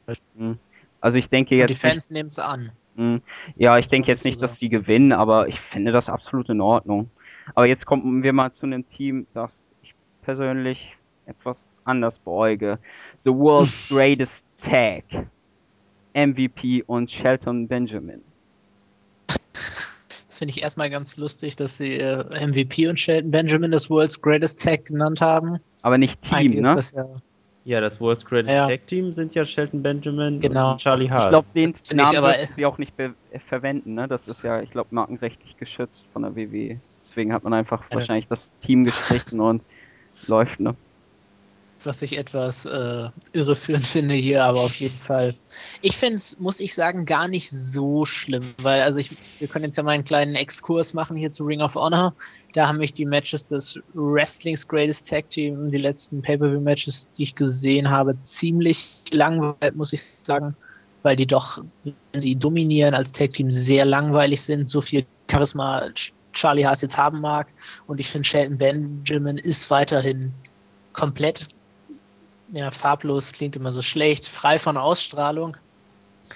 Aber ich finde MVP und Shelton Benjamin, das kann schon funktionieren. MVP ist ja ziemlich beliebt mittlerweile in Japan. Die Fans Obwohl er gehen ja gut auf seine. Ja, aber trotzdem gehen die Fans ja immer auf seinen Ballen-Kram ab. Und Shelton. Benjamin ist ja auch sicherlich ein, das kann man ja nicht bestreiten, dass das ein guter Wrestler ist. Okay, da möchte ich jetzt einmal so was zu sagen zu diesem Ball-In. Und zwar habe ich mal so überlegt, im Japanischen gibt es kein L. Da wird ein R benutzt. Und wenn Japaner das jetzt wirklich so ganz krass sagen, also meistens wird das so ein bisschen elisiert, dieses R, aber wenn die das ganz jetzt krass sagen, würde das ja boring heißen. Langweilig. Ja. Das trifft es denn eher. als- Ja gut, das mag jetzt sein, aber ich kann es mir nicht vorstellen, dass sie Ja. das Nee, ich glaube, die machen das schon mit. Das wäre eigentlich total geil. Wenn MVP immer da steht und denkt sich, boah, sie gehen auf meinen Move ab und in Wirklichkeit wollen sie immer boring. Nee, auf jeden Fall, Shelton Benjamin, der hatte ja auch, glaube ich, mal vor zig Jahren ein tolles Match gegen Shawn Michaels bei der WWE. Ja, das war echt gut. Das Wenn ich auch jemand gesehen hat. Das Mhm. war klasse. mit diesem hier Springboard, hier Superkick, also wo Genau. Shelton Benjamin anspringt und Shawn Michaels ihn in der Luft Superkickt, ne? Das war ziemlich Also, geiles Match, fand ich. Und ich vermute, ja, das ist eben aber die anderen Teams in diesem, das ist so, wenn ich mir vorstelle, wie MVP und Shelton Benjamin gegen Ko, Tenkoji, das ist für mich, das brauche ich mir nicht angucken. Das klingt total langweilig für mich, muss ich ganz ehrlich sagen. Mhm. Ja, aber man muss ja das hier mal so das so sehen. Hier, dass jedenfalls MVP und Shelton Benjamin jedenfalls anders als viele andere Teams nicht zusammengewürfelt sind. Also die hatten bei hier Wrestle Kingdom Anfang des Jahres hatten die ja schon, sag ich mal, ein Tag-Team gegründet, könnte man sagen, und hatten daraufhin immer mal wieder Auftritte als Team. Also die sind jetzt kein wirklich festes Tag-Team, weil Shelton Benjamin ja auch nicht regelmäßig bei New Japan antritt, MVP ja auch nicht, aber so wenn sie antreten, dann auch gerne als Team und von daher finde ich das in dem Maße in Ordnung, aber ich bin halt nicht so der MVP-Fan. Also mag jetzt einige Leute geben, die da anders drüber denken, aber ich finde, der passt da einfach nicht so gut hin, so zu, nach Japan. Ja, das sehe ich auch so. MVP, äh, Shelton Benjamin ist halt wrestlerisch absolut in Ordnung, aber so, ihm fehlt halt irgendwie dieses Charisma, um irgendwie ein Star zu werden. Aber ich denke, das hätte man oder hat man dadurch eigentlich ganz gut gelöst, weil Shelton Benjamin halt eher der gute Wrestler ist und MVP halt eher der, der Charisma aufbaut. Obwohl Ja. mir ist ja schon wahrscheinlich graust vor deren Entrance, weil MVP hat jetzt nicht mehr dieses klassische hier Tick-Tack und so Theme, sondern er hat jetzt so ein richtiges Gangster-Rap-Theme. Und hat auch mit diesen Teilen, weißt du, ich weiß jetzt nicht, wie sich das nennt, aber diese Hip-Hop haben doch immer diese komischen goldenen Teile in den Zähnen, ne? Oder diese komischen Zähne. Ich weiß nicht, wie sich das nennt. Ich kenne mich da nicht so aus. ja, ich weiß, was du meinst. Ja, und so Mhm. trat er dann auf. Mit, und da dachte ich mir so, nee, da möchte ich einfach abschalten. und ich hoffe, dass man eher irgendwie eine andere Musik benutzt oder jedenfalls nicht das ganz so auf Ghetto Strong Style trimmt, wie die es ja nennt. Aber dann Ja. kommen wir am besten mal zum nächsten Team. Da brauchst das einiges schon vor. Und zwar CMLL Assassinio. Oder Assassino, Äh, ich weiß es nicht. Assassino. Rouge und Diamante Azul. Ja, also auch wenn ich damit jetzt mit unserem geschätzten Kollegen Alex Ryan anlege, also nee, also von denen werde ich aber im Leben kein Match gucken. Also, nee. Ich denke da ja etwas anders drüber, weil Diamante Azul kenne ich jetzt persönlich nicht so gut. Aber Rouge ist nach La Sombra eigentlich mein Lieblingsluchador und ich finde ihn eigentlich großartig. In Mexiko ist er ja sehr umstritten, aber in Japan, also gerade bei einem G1 Climax Turnier, waren seine Auftritte wirklich gut und ich hoffe mir mal, dass das auch weiterhin so laufen wird. Also ich habe von Rush äh, oder Rouge, ich weiß jetzt nicht, wie man ihn ausspricht. er in Spanien, äh, in Mexiko wird er auf jeden Fall Rouge genannt. Ich habe, glaube ich, in meinem Leben vielleicht fünf Matches von ihm gesehen. Ich kann mich davon noch an eins erinnern und das war gegen Goto bei den Botchamania-Shows, die es jedes Jahr gibt, wenn New Japan und CMLL zusammen eine Show machen. Also sie Und heißt das- eigentlich Fantastic Mania, aber Und das Match war furchtbar in meinen, äh, fand ich. Und deswegen, äh, und Diamante Azul, ich habe in meinem ganzen Leben, glaube ich, noch kein gutes Match von einem Mexikaner bei New Japan gesehen. Ja, und deswegen, denke ich auch mal- der persönlichen Einstellung geschuldet, ne? das sehe ich nicht so. Ich Nee. habe ja schon mal ein gutes Lucha-Match. Ja. Außerdem, okay, ich möchte da einen ausnehmen, natürlich Eddie Guerrero, der hatte sehr gute Matches bei New Japan, von denen ich auch ein paar gesehen habe. Aber ansonsten graut es mir wieder davor. Ich werde mir ein Match natürlich äh, wieder angucken von ihnen, um fundiert was sagen zu können, ob ich sie gut finde oder nicht. Aber ich äh, ahne Böses. Ja, also ich, äh, das kann ich natürlich verstehen, dass du dir ein Match von denen anguckst. Und ich will natürlich jetzt auch nicht von vornherein sagen, der ist schlecht. Kann ja auch sein, dass Diamante Azul besser als Tanahashi ist. Weiß ich nicht. Würde ich mal nicht von ausgehen. Ja, gehe ich auch nicht von aus. Aber ich, wenn, wenn ein Match gut ist oder man oder okay, dann könnte ich es mir ja sagen und dann gucke ich es mir an. Aber so jetzt fällt mir kein Match ein, was ich mir angucken würde mit denen. Ja. Ich denke, dann kommen wir gleich zum nächsten Team und zwar Chao- Chaos Dark Instigators. Bestehend aus Toru Yano und Takashi Izuka. Und ich muss so sagen, Takashi Izuka kann ich persönlich ja absolut nicht leiden. Der stürmt bei seinem Entrance immer durch die Publikumsreihen und schubst da immer Leute beiseite und hier den Kommentator irgendwie zieht er immer das Hemd aus und möchte den attackieren. Das ist irgendwie, weiß nicht, so eine Sache, die finde ich irgendwie bescheuert. Und auch er mit seiner komischen hier, weiß nicht, was das, Metallhand, finde ich irgendwie total, Die Iron Fist. ja, Ja. Dagegen finde ich aber, Toru Yano ist ein klasse Heel. Den finde ich absolut großartig in seiner Heel-Rolle.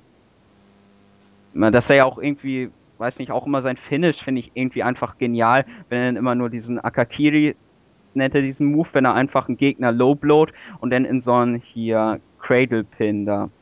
Den äh, Uragazumi oder so, ne? Ja. er o- zieht und dann halt das Match gewinnt und danach halt noch meist oftmals noch seine Gegner halt so ein bisschen provoziert und das finde ich immer ich weiß nicht, ich mag das sehr gerne und man muss allerdings sagen, das Tag Team hat auch eine hohe Berechtigung dabei zu sein, weil die Mitte des Jahres nämlich auch die IWGP Tag Team Titel gehalten haben. Und an diese Erfolge wollen sie jetzt wahrscheinlich auch anknüpfen. Ja, also ich finde Izuka in der Rolle als Kommentator ausziehe und durchs Publikum laufen. Ich finde, das ist, ich finde das ziemlich cool. Aber das ist, glaube ich, einfach persönlicher Geschmack, ob man das jetzt lustig und cool findet oder nicht. Und, äh, Also ja, die Leute, die geschubst werden, finden das wahrscheinlich nicht so cool, ne? ja, aber ich glaube, Das weiß ich nicht. Also, Die ich, sehen eigentlich immer so aus, als fänden sie das ganz gut. also wobei, es ist zwar nicht Ich mein wurde hier von diesem Mann die Treppe runtergeschubst Ich freue mich und habe so. nur einen Knochenbruch. Ja, aber ich bin im Fernsehen.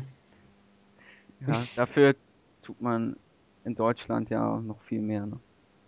Oh, das weiß ich nicht. Naja, ich möchte da ja jetzt nicht drauf zu sprechen kommen, auf das Programm, was heutzutage so läuft, aber Manche Leute singen auch im Fernsehen. Also, also ja, so, das ist ja noch das harmloseste. Ich meine, so DSDS und so ist ja erst die Spitze des Eisbergs, ne? Auf jeden Fall ist das Chaos-Team an sich, würde ich mich Gute da komplett anschließen, in Ordnung, kann dabei sein, läuft. Ja, dann kommen wir doch gleich zum nächsten Team. Complete Players, Masato Tanaka von Zero One und Yujiro Takahashi. Auch ein Team, was nicht zusammengewürfelt ist, sondern die haben schon vorher auch gerade bei der letzten Tag League als Team agiert. Und das ist auf jeden Fall mein Top-Team aus dem B-Block. Und da würde ich mir natürlich irgendwie fast schon wünschen, dass sie gewinnen. Aber ich denke, ein Gruppensieg oder vielleicht auch der zweite Platz in der Gruppe könnte gut drin sein. Ja, Masato Tanaka ist vielleicht einigen noch bekannt aus seligen ECW und ECW FMW. One-Night-Stand-Zeiten. FMW, aber ich glaube nicht, dass das so viele Leute verfolgt haben. Nö, aber dadurch kam er ja. Und- Und naja, das Team ist in Ordnung, die sind schon länger dabei, die haben ein ganz cooles Gimmick, das ist völlig in Ordnung, dass die dabei sind. Und es ist auch ein gutes Tag-Team, kann man nicht sagen. Luca? braucht man. Ja, nee, ist das doch. Finde ich, finde ich wieder gut. Also ich finde das immer gut, wenn die Promotions so zusammenarbeiten. Das jetzt auch, dass wenn er von Zero ist, er so von Zero One dann Tanaka und dann und mit Yujiro. Yujiro ist ja auch nun ganz gut. Ist sie auf jeden Fall eines der besseren Teams äh, im zweiten im Block B. Ich hype das jetzt nicht so wie Igel. Äh, ja. Ähm, Hey.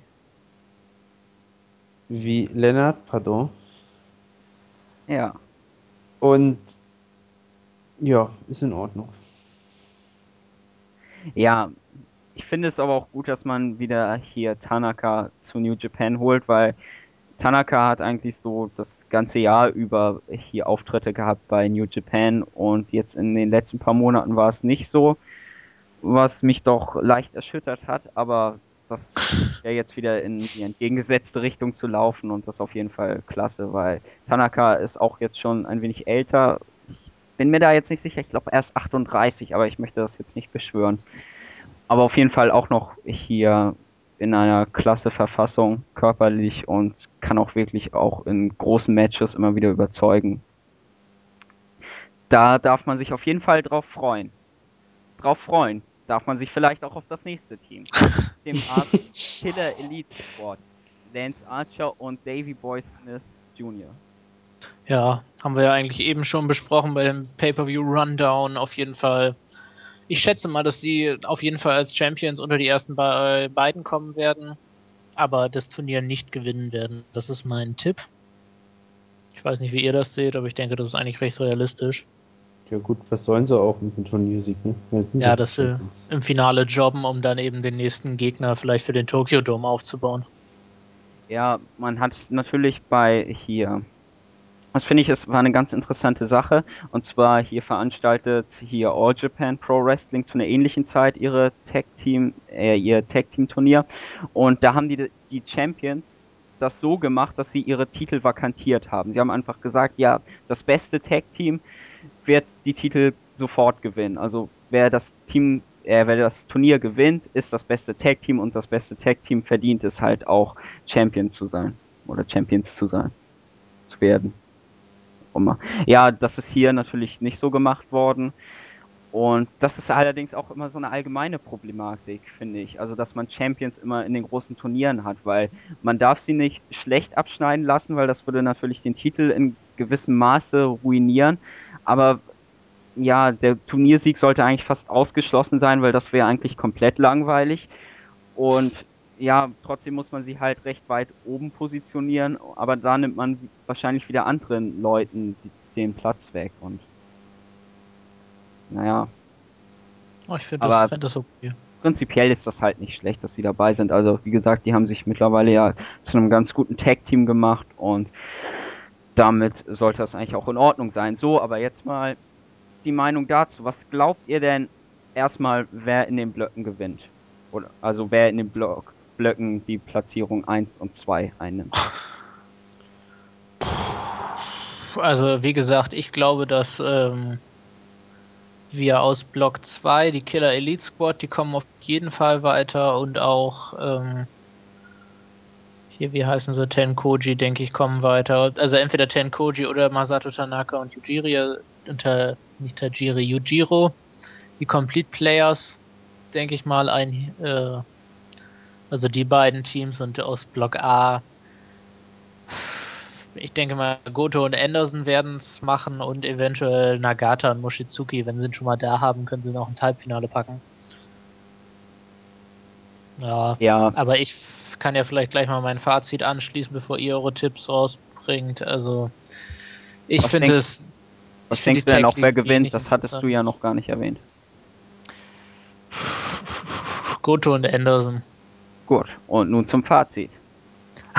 Ich finde die Tech League dieses Mal wirklich sehr uninteressant. Also aus Block B spricht mich kein Match, also keine Paarung, die sich da ergeben würde, richtig an. Block A sind es auch nicht wirklich viele, also ich bin da schon etwas enttäuscht. Und ich würde mal unseren Hörern vorsichtig raten, dass wenn sie sich auch mal was angucken wollen, dass sie dann nicht mit der Tech League anfangen. Hm. Ja. Ja, also dann sag ich nochmal, was ich so denke über die Platzierung. Und zwar, ich denke, Captain Ace, das sollte ja ausgeschlossen sein, dass sie irgendwie weiterkommen in irgendeiner Form, selbst wenn Tanahashi mit dabei ist. Deswegen würde ich jetzt mal davon ausgehen, dass Sword and Guns und halt Mr. Anti-Aging ENW weiterkommen, weil die anderen fallen da irgendwie raus. So hier, die beiden Chaos-Teams haben beide so eine Pin-Monkeys dabei, die wahrscheinlich oftmals verlieren werden. Da sehe ich das nicht so richtig realistisch.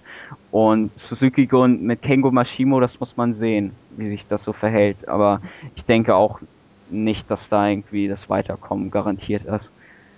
So, und aus Block B denke ich, dass Killer Elite, obwohl das ist so eine Frage, Killer Elite Squad und Complete Players hätte ich jetzt fast gesagt, aber ob man gleich zwei Heal-Teams auf der einen Seite weiterkommen lässt, weiß ich nicht. Naja.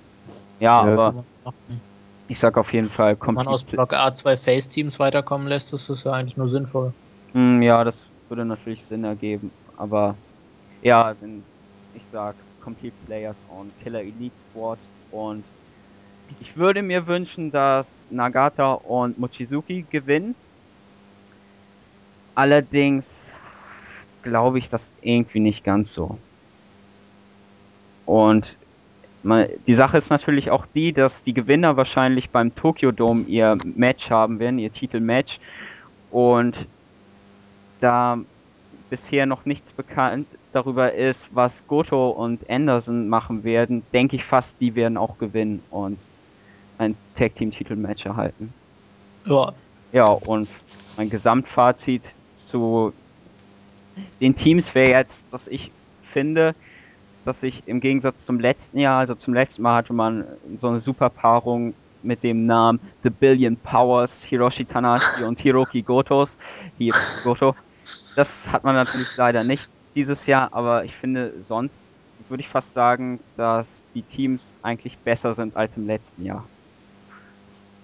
Aber da kann mir vielleicht Luca etwas anderes erzählen oder auch eben nicht. Ich würde erst nochmal eben meine Tipps abgeben.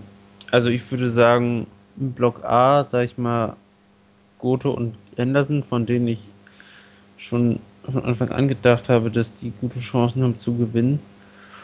Und Außenseiterchancen räume ich also zumindest zum Weiterkommen auf Suzuki und Mashimo ein. Im Block B werden nicht weiterkommen Rush und Diamond Azul, sondern ich würde auch Killer Elite Squad. Ja, gut. Und vielleicht, ganz hypothetisch, auch das World's Greatest Tag, aber sonst würde ich auch Tenkoji sagen. Man muss mal sehen und ich finde, es klingt absolut nicht. Äh, ich finde, es klingt absolut nicht sonderlich interessant. Also. Nee. nee ja, ich weiß nicht. Ich werde mir davon jetzt nichts groß, groß angucken. Vielleicht so ein paar Matches hier zwischen den beiden Chaos, also aus dem gleichen Stable. Das ist vielleicht ganz interessant. Aber sonst. Äh nee, es ist äh, tatsächlich nicht besonders interessant. Und vielleicht äh, beenden wir es auch damit mal, weil äh, wir regen uns sowieso nur auf. Können und beim Thema Aufregen können wir direkt mal dazu kommen. Es gibt, da wir ja hier auch mal den Blick ein bisschen erweitern wollen und nicht nur über New Japan reden, im Moment läuft auch ein recht großes Turnier bei Pro Wrestling Noah, der auch einer großen Promotion in Japan, die Noah Global League. Und äh, ja, da sind auch große Wrestler, äh, einige bekannte Namen dabei. Also die Namen, die immer bei Noah dabei sind. Vielleicht kennen die einen oder anderen Kenta oder Naomichi Marufuji, die da sind sicherlich zwei bekannte Namen und auch Yuji Nagata, der schon angesprochene, ist im Moment dabei. Und ja, deine Meinung dazu zur Global League? Wie findest du das Feld? Ja, das, Ohne das jetzt ganz durchzugehen. Ja, das, das dauert auch zu lang. Ähm, das Feld an sich ist nicht schlecht, also rein von den Wrestlern her. Also Nagata finde ich cool, dass er dabei ist. Kenta, Kenta und Shiozaki und Morishima, die waren ja alle, ist vielleicht im einen oder anderen bekannt von Ring of Honor. Morishima war ja auch mal Champion. Also ich finde es nicht schlecht, aber so was ich so gesehen habe, es gibt so, kann man auch meine kurzen Bemerkungen im Thread zu, dazu lesen, also so manche Matches, also so zum Beispiel, naja, man kann ja, man kann ja einfach mal lesen, ähm, was, was ich so geschrieben habe, aber so manche Matches finde ich einfach so dermaßen, oh, wo ich so das Kotzen kriege. Aber das Feld finde ich eigentlich ganz interessant. Ist besser als die Tag League. Interessanter zumindest. Naja, ne? Ich habe ja schon mal ein bisschen was geguckt, muss ich sagen kann ich ja mal kurz erzählen vom ersten Tag ich der Global League. Also erstmal muss man sagen, dass die, dass es in Japan so ist, dass im Prinzip wie bei der WWE die Matches werden auch durch Werbeunterbrechungen ja, unterbrochen. Das ist ein bisschen holprig formuliert, aber äh, auf jeden Fall gibt es öfter Werbeunterbrechungen und deswegen, und die werden natürlich bei den Fassungen, die uns hier, die wir hier zu sehen bekommen, immer rausgeschnitten und deswegen wird das bei uns, haben wir die Matches eben immer sehr geklippt, also geschnitten. Und das war jetzt hier auch wieder der Fall. Mhm. Ich muss sagen, von dem, was ich gesehen habe, war das nicht so schlimm, dass das, äh, dass da was rausgeschnitten war, weil ich das teilweise doch arg langweilig fand. Mhm. Naja, ich muss da jetzt mal kurz einhaken, nochmal mit dieser geklippten Geschichte. Und hier, zwar ist es, glaube ich, auch fast so, dass wahrscheinlich der Sendeplatz, den Noah hat, bei Samurai TV in Japan, ich glaube auch begrenzt ist. Also ich glaube, die können ihre ganze Show dort auch gar nicht zeigen. Das ist, glaube ich, auch noch ein weiteres Problem. Ist wahrscheinlich auch besser so, wenn man sich das mal so anguckt. Aber das ist ja eigentlich fast schon, ja, ich möchte nicht sagen arm, aber irgendwie ist das ja schon ziemlich schade. Also wenn ich hier eine größere Promotion in Japan eine Show in der Koraken Hall nicht voll senden kann, also das verheißt jetzt nichts Gutes, ne? Ist schon bitter, ja. Und wir, ich würde sagen, wir reden da auch gar nicht zu lange drüber. Auf jeden Fall, am ersten Tag gab es ein Match Yuji Nagata gegen Goshi Ozaki. Das sind eigentlich beides sehr, sehr gute Wrestler. Und das war auch relativ, ich glaube, sogar ganz ungeschnitten zu sehen.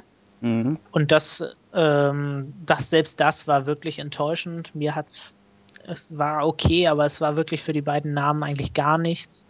Und Deswegen im Prinzip wollte ich das hier mal so ein bisschen als Vorwarnung einbringen. Wenn ihr Noah als erstes guckt, Noah auch alleine die ganze Produktion. Ich finde, man kann das ganz gut vergleichen. Wenn man sich anguckt, TNA und WWE, der, die Produktion von TNA, die sieht für mich wie Müll aus, wenn ich mir das vergleichbare WWE-Produkt angucke. Von der ganzen Aufmachung her, wie groß das wirkt und genauso ist es bei Noah und New Japan auch mittlerweile. Es war mal anders, ist aber wirklich mittlerweile hat Noah völlig den Anschluss verloren. Ja, man man kann es irgendwie auch nicht so richtig festmachen. Ich finde, das liegt irgendwie fast an allen Sachen. Also wenn ich mir eine Korakin Hall Show von Noah anguckt, dann stört mich irgendwie alles. So, die Beleuchtung ist irgendwie total komisch und fängt das Ganze nicht ein. Diese Ringmatte ist ja wirklich schrecklich. Ich weiß nicht, wer sich dieses Grün ausgesucht hat. Und ich glaube auch nicht, dass das jemand schön finden kann. Ich meine, das wäre doch nicht die Welt, wenn man irgendwie nochmal ein volles Grün nehmen würde und vielleicht in der Mitte das Noah-Logo noch. Das sieht ja ganz schön aus. Irgendwie. Ja. So eine Ringmatte wird doch irgendwie nicht die Welt kosten, oder? Sollte man meinen, ja. Ja. Ja, oder auch sonst irgendwie. Ich finde, weiß nicht, man kann es irgendwie nicht an so richtig vielen Punkten festmachen, aber irgendwie, wenn man die guckt, fühlt man sich irgendwie nicht ganz so gut unterhalten wie jetzt bei anderen Shows. Nee, und deswegen, das wollte ich hier mal als kleine Vorwarnung einstreuen. Noah hatte früher um die Jahre 2000 bis 2005 großartige Matches mit Kenta Kobashi und Mitsuharu Misawa, dem verstorbenen Kensuke Sasaki. Aber ähm, mittlerweile ist das wirklich nichts mehr. Das ist das komplett tote Hose. Und deswegen guckt euch als Japan-Einstieg bloß nicht Noah an. Also man darf vielleicht mal so viel sagen. Also hier Anfang bis Mitte des letzten Jahrzehnts war Noah eine richtig große Promotion. Also ich weiß jetzt nicht, aus der Zeit ist mir jetzt nicht so vieles geläufig, weil ich damals halt noch kein Pro-Wrestling-Fan war. Aber damals konnten die halt wirklich New Japan die Stirn bieten. Mindestens. Naja, sie waren da der Marktführer. Ja. Und Wir haben da den Tokyo Dome mit 60.000 Leuten ausverkauft. Das muss man ja. sich mal vorstellen. Davon träumt sogar die WWE.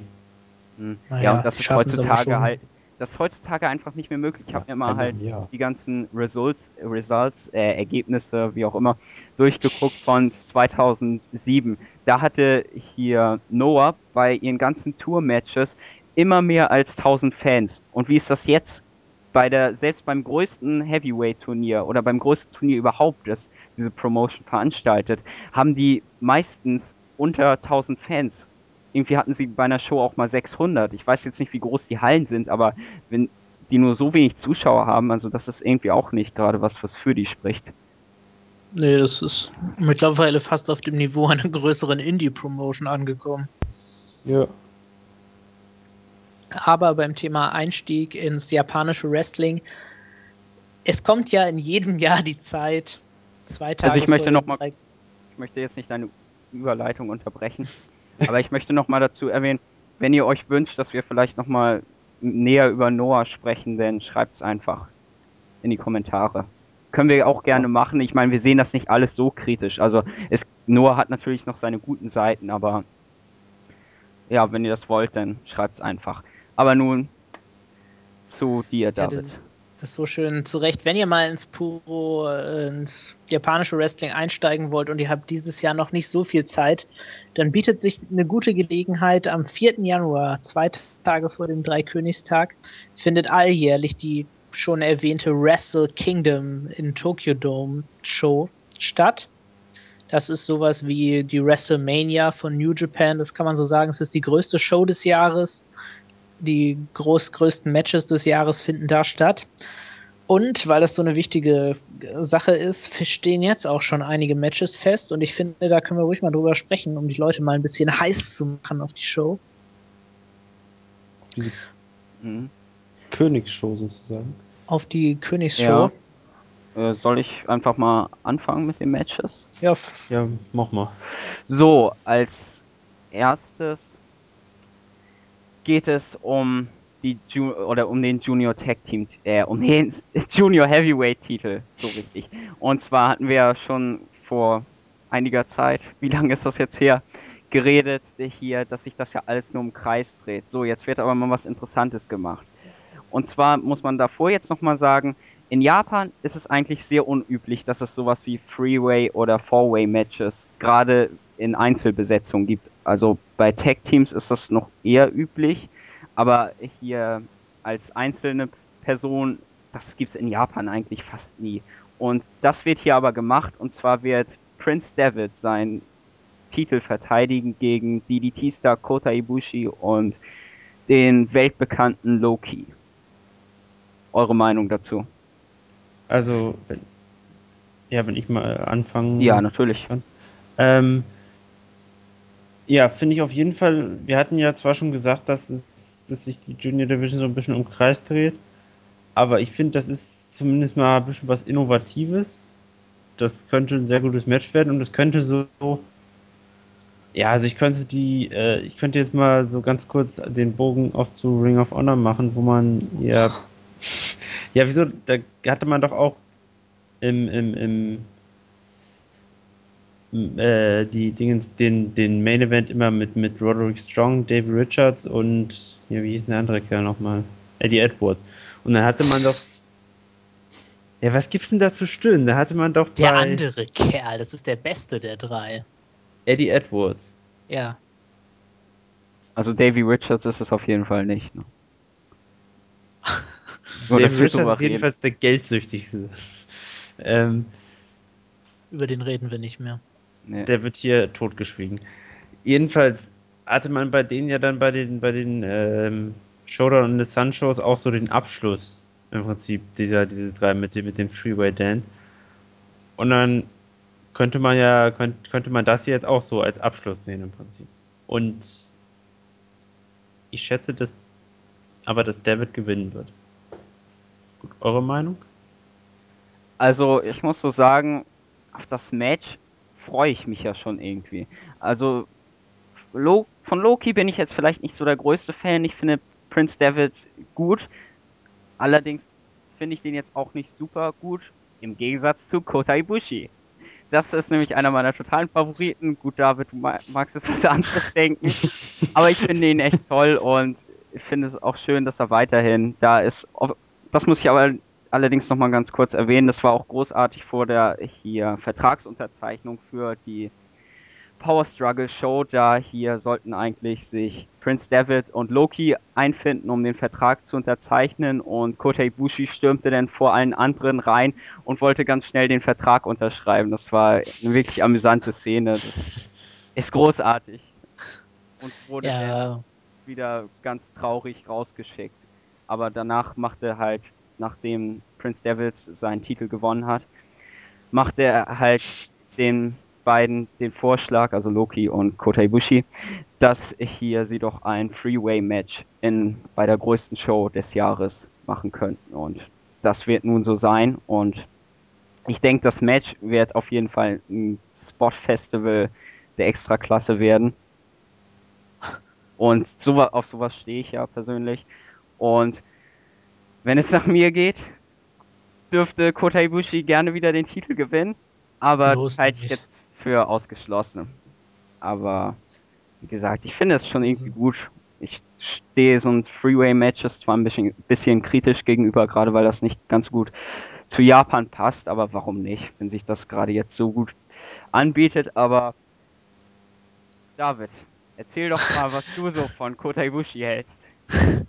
ja, das ist Das äh, natürlich, habe ich ja schon ne? beim letzten Mal angedeutet, dass ich nicht so ein wahnsinniger Fan von ihm und seinem Stil bin. Was ich aber zunächst mal ganz interessant finde an dem Match ist das, wie das wird. Also das kann sehr gut werden. Also es kann natürlich ein sehr gutes Spotfest werden, wenn man das relativ kurz hält und Kota Ibushi eigentlich die ganze Zeit draußen liegt und ab und an reinkommt und ein paar Flips zeigt. Aber ich finde das interessant, dass außer Loki sind die anderen beiden eigentlich nicht besonders erfahren in solchen Matches in diesen Drei-Mann-Matches, wo alle auch gleichzeitig im Ring sind. Deswegen, und da man ja schon beim letzten Loki gegen Kota Ibushi-Match, wo das Finish ja schon nicht so richtig hingehauen hat, könnte ich mir auch vorstellen, dass das recht schwierig sein könnte, das ganz fehlerfrei hinzukriegen, das Match. Und deswegen bin ich mal gespannt, wie das so wird. Ich meine, hoffentlich, wenn, Lo wenn Kota Ibushi gewinnt, dann hätten sie es auch gleich lassen können. Das wäre, fände ich, komplett daneben. Ich würde mir wünschen, dass David den Titel verteidigt, weil ich ja irgendwie immer noch darauf hoffe, dass es irgendwann mal David gegen Taguchi um den Titel geht, gibt, was ich sehr begrüßen würde, aber letztlich ist es als kurzes Spot-Match in Ordnung, solange es wirklich nicht länger als 11, 12 Minuten geht. Luca, deine Meinung dazu? Hat doch schon gesagt, oder? Nicht Also- so richtig. Also ich habe das jetzt nicht so richtig gut raushören können. Was du jetzt Ja, ich- davon hältst. Ich bin, okay, ich bin der Meinung, dass das Match äh, könnte auch ganz, wird auch ganz gut werden. Wie gesagt, relativ spottig, nicht zu, nicht zu lang.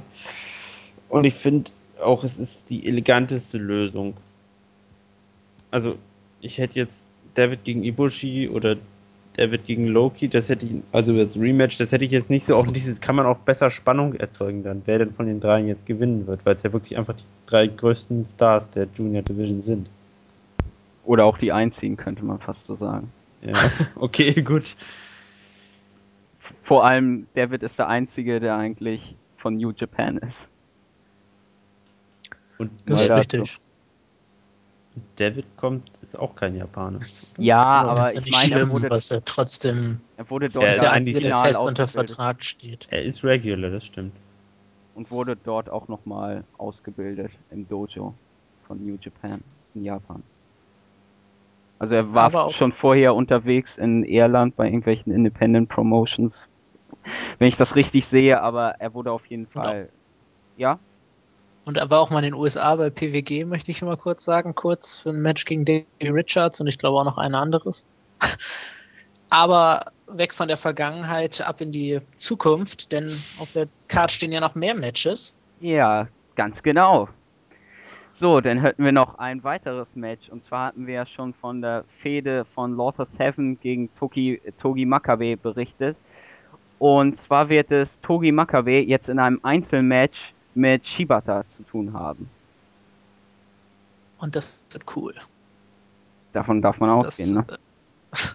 das wird auf jeden Fall ein ziemlicher hartes, harter Kampf. Die werden sich ordentlich auf dieselbe gegeben. Ich denke mal, dass Shibata das Match gewinnen wird. Das würde Sinn machen und der wird dann langfristig gesehen irgendwie mal wieder in höhere Kartregionen abgehen, schätze ich mal. Das Match wird auf jeden Fall cool. Die Fehde gefällt mir. Im Prinzip kann man nur das wiederholen, was wir schon zu dem Tag Team Match gesagt haben. Das wird ordentlich abgehen. Das Ja, ein- Einmal noch kurz dazu. Du darfst gleich das Wort haben, Luca. Ich habe nur eins dazu zu sagen und zwar, ich möchte diese Szene sehen, dass sich Togi Makabe seine Kette, die er immer beim Entrance trägt, um den Arm bindet und Shibata seinen Lariat verpasst. Ja, Das ich glaube, das wollen wir alle Fall. sehen. Sehen. Weil ich finde, das sind wirklich, also diese beiden Lothar Seven Leute, die finde ich, haben sich als Heels halt so gut aufgebaut, dass man wirklich möchte, dass die verprügelt werden. Also so das, was man bei der WWE halt nicht mehr hat. Also was ja gerne immer so bemängelt wird. So, das ist hier halt genau der Fall. Man möchte wirklich sehen, wie die Lothar Seven Leute verlieren. Zumindest Ja. ist mir das so. Also nicht nur verlieren, sondern sie sollen zerstört werden. Mhm.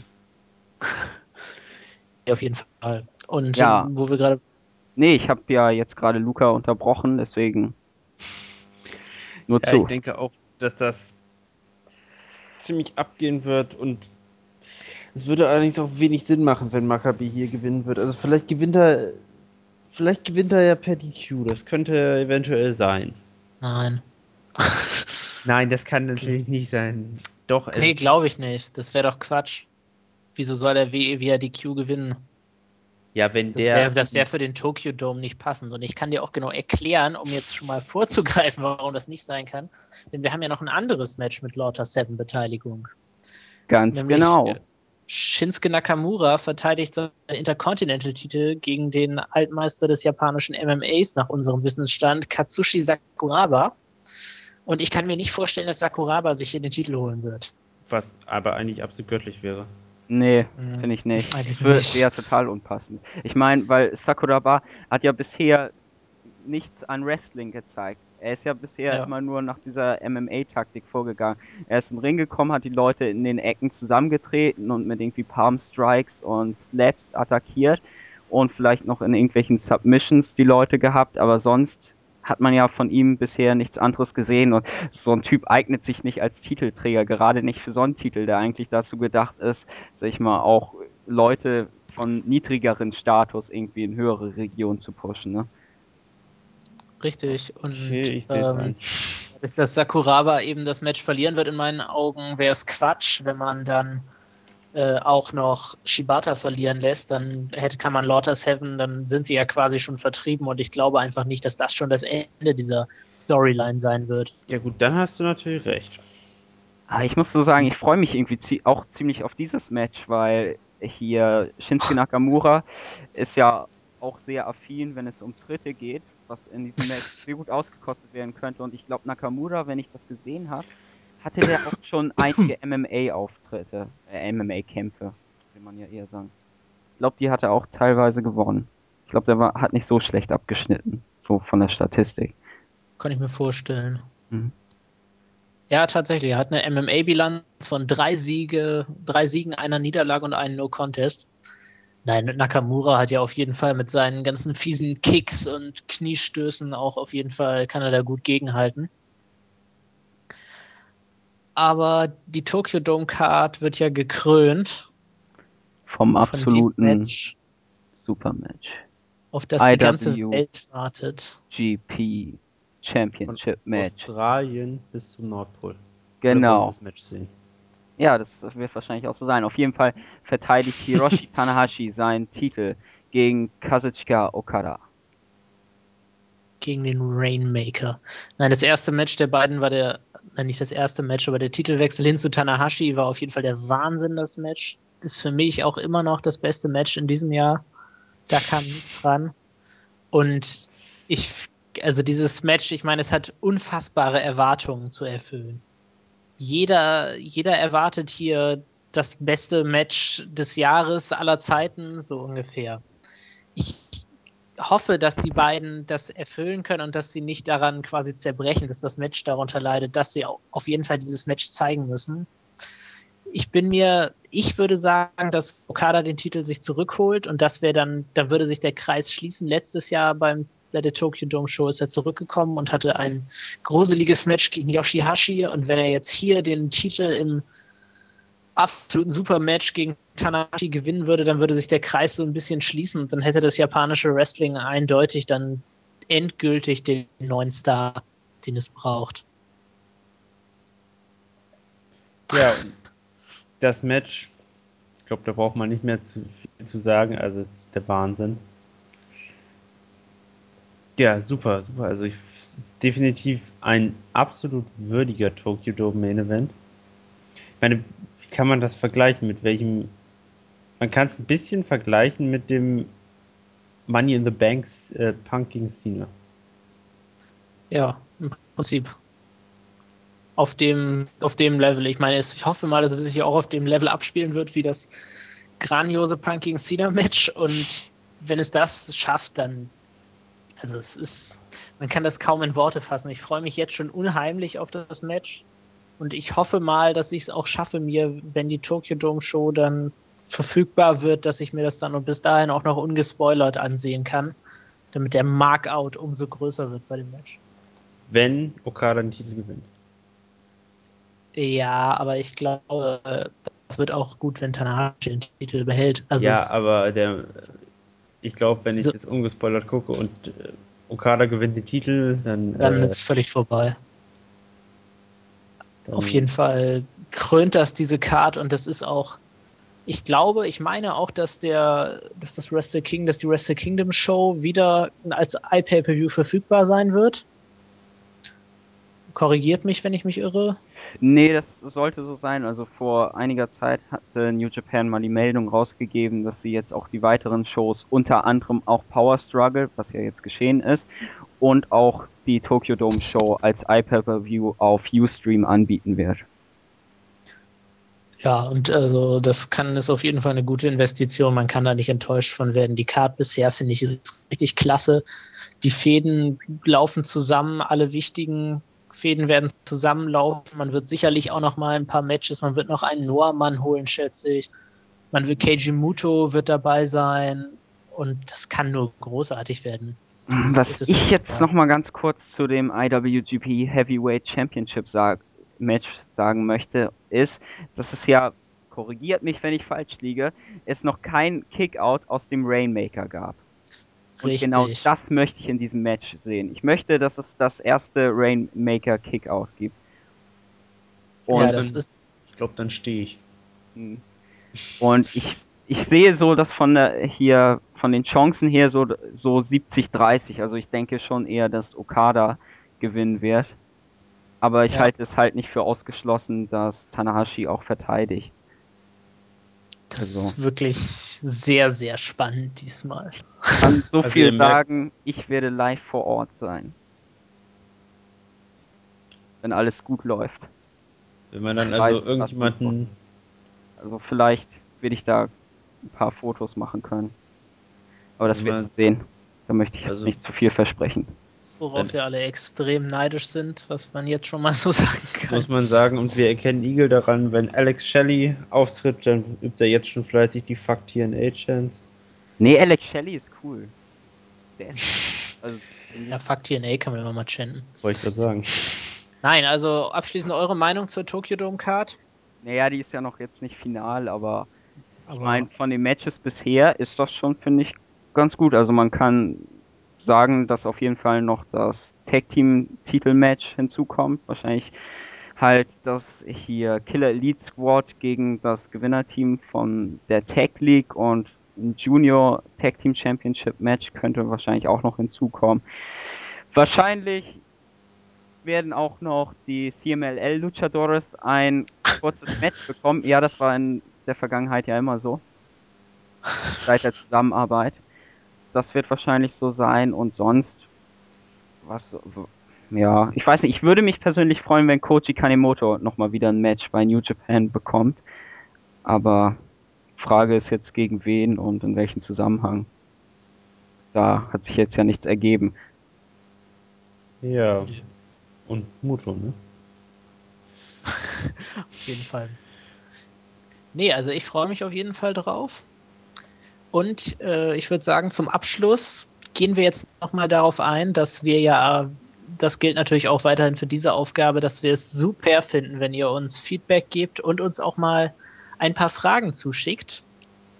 Und diesem Aufruf ist der gute KM, KM, ich weiß nicht, wie er das gern hat, dass man seinen Benutzernamen ausspricht, auf jeden Fall gefolgt und hat uns ein paar Fragen geschickt. Und ich würde mal einen von euch bitten, die einfach mal vorzulesen und dann antworten wir mal Ja, auf diese ich- Fragen. Ich würde das mal machen. Also, die erste zu. Frage.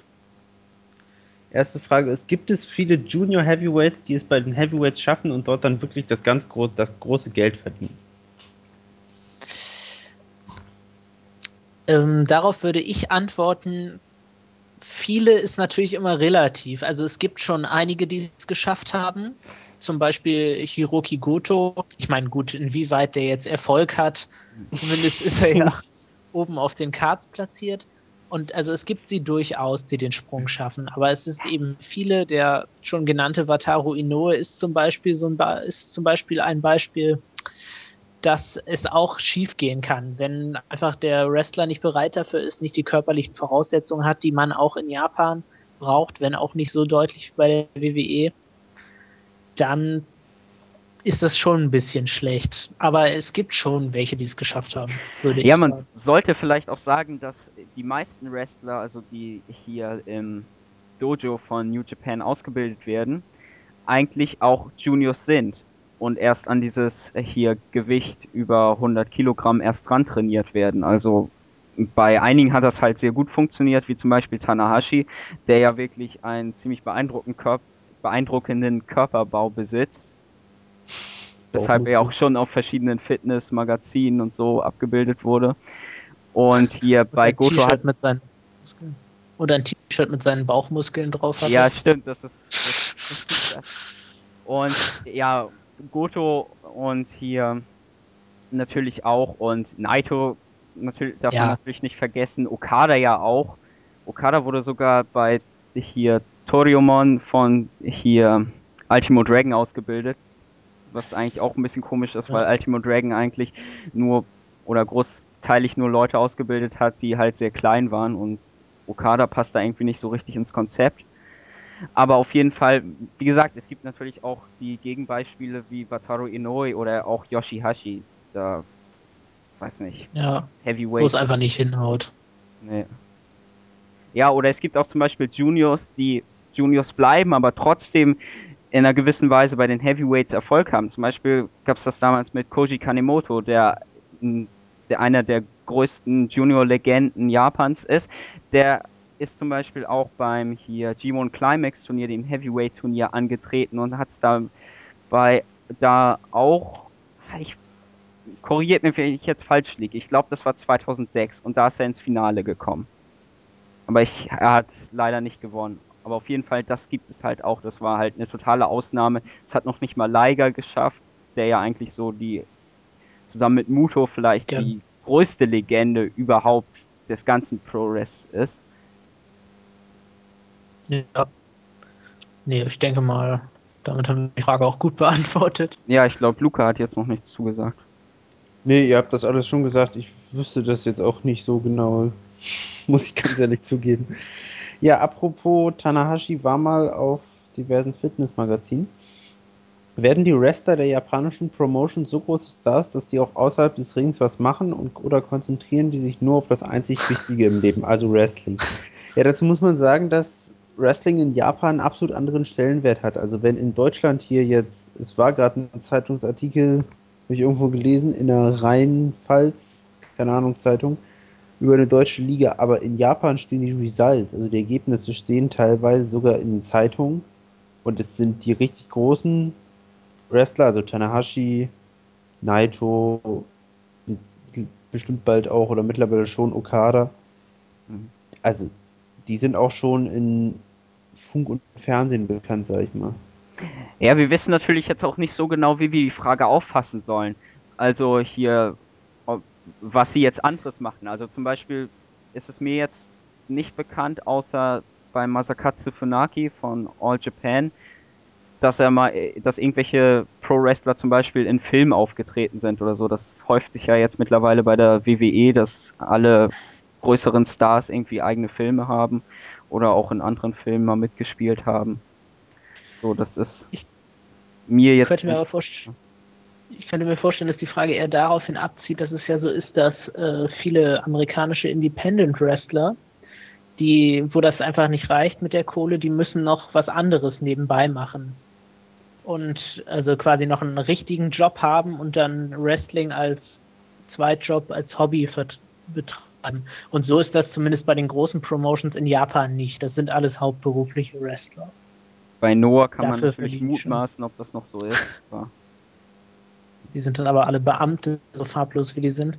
Ja. Und auf jeden Fall ist das äh, so, dass die eigentlich genug Geld verdienen, dass sie da ihren Lebensunterhalt von bestreiten können, auch wenn ich mich jetzt natürlich nicht so genau mit den japanischen Lebenshaltungskosten auskenne.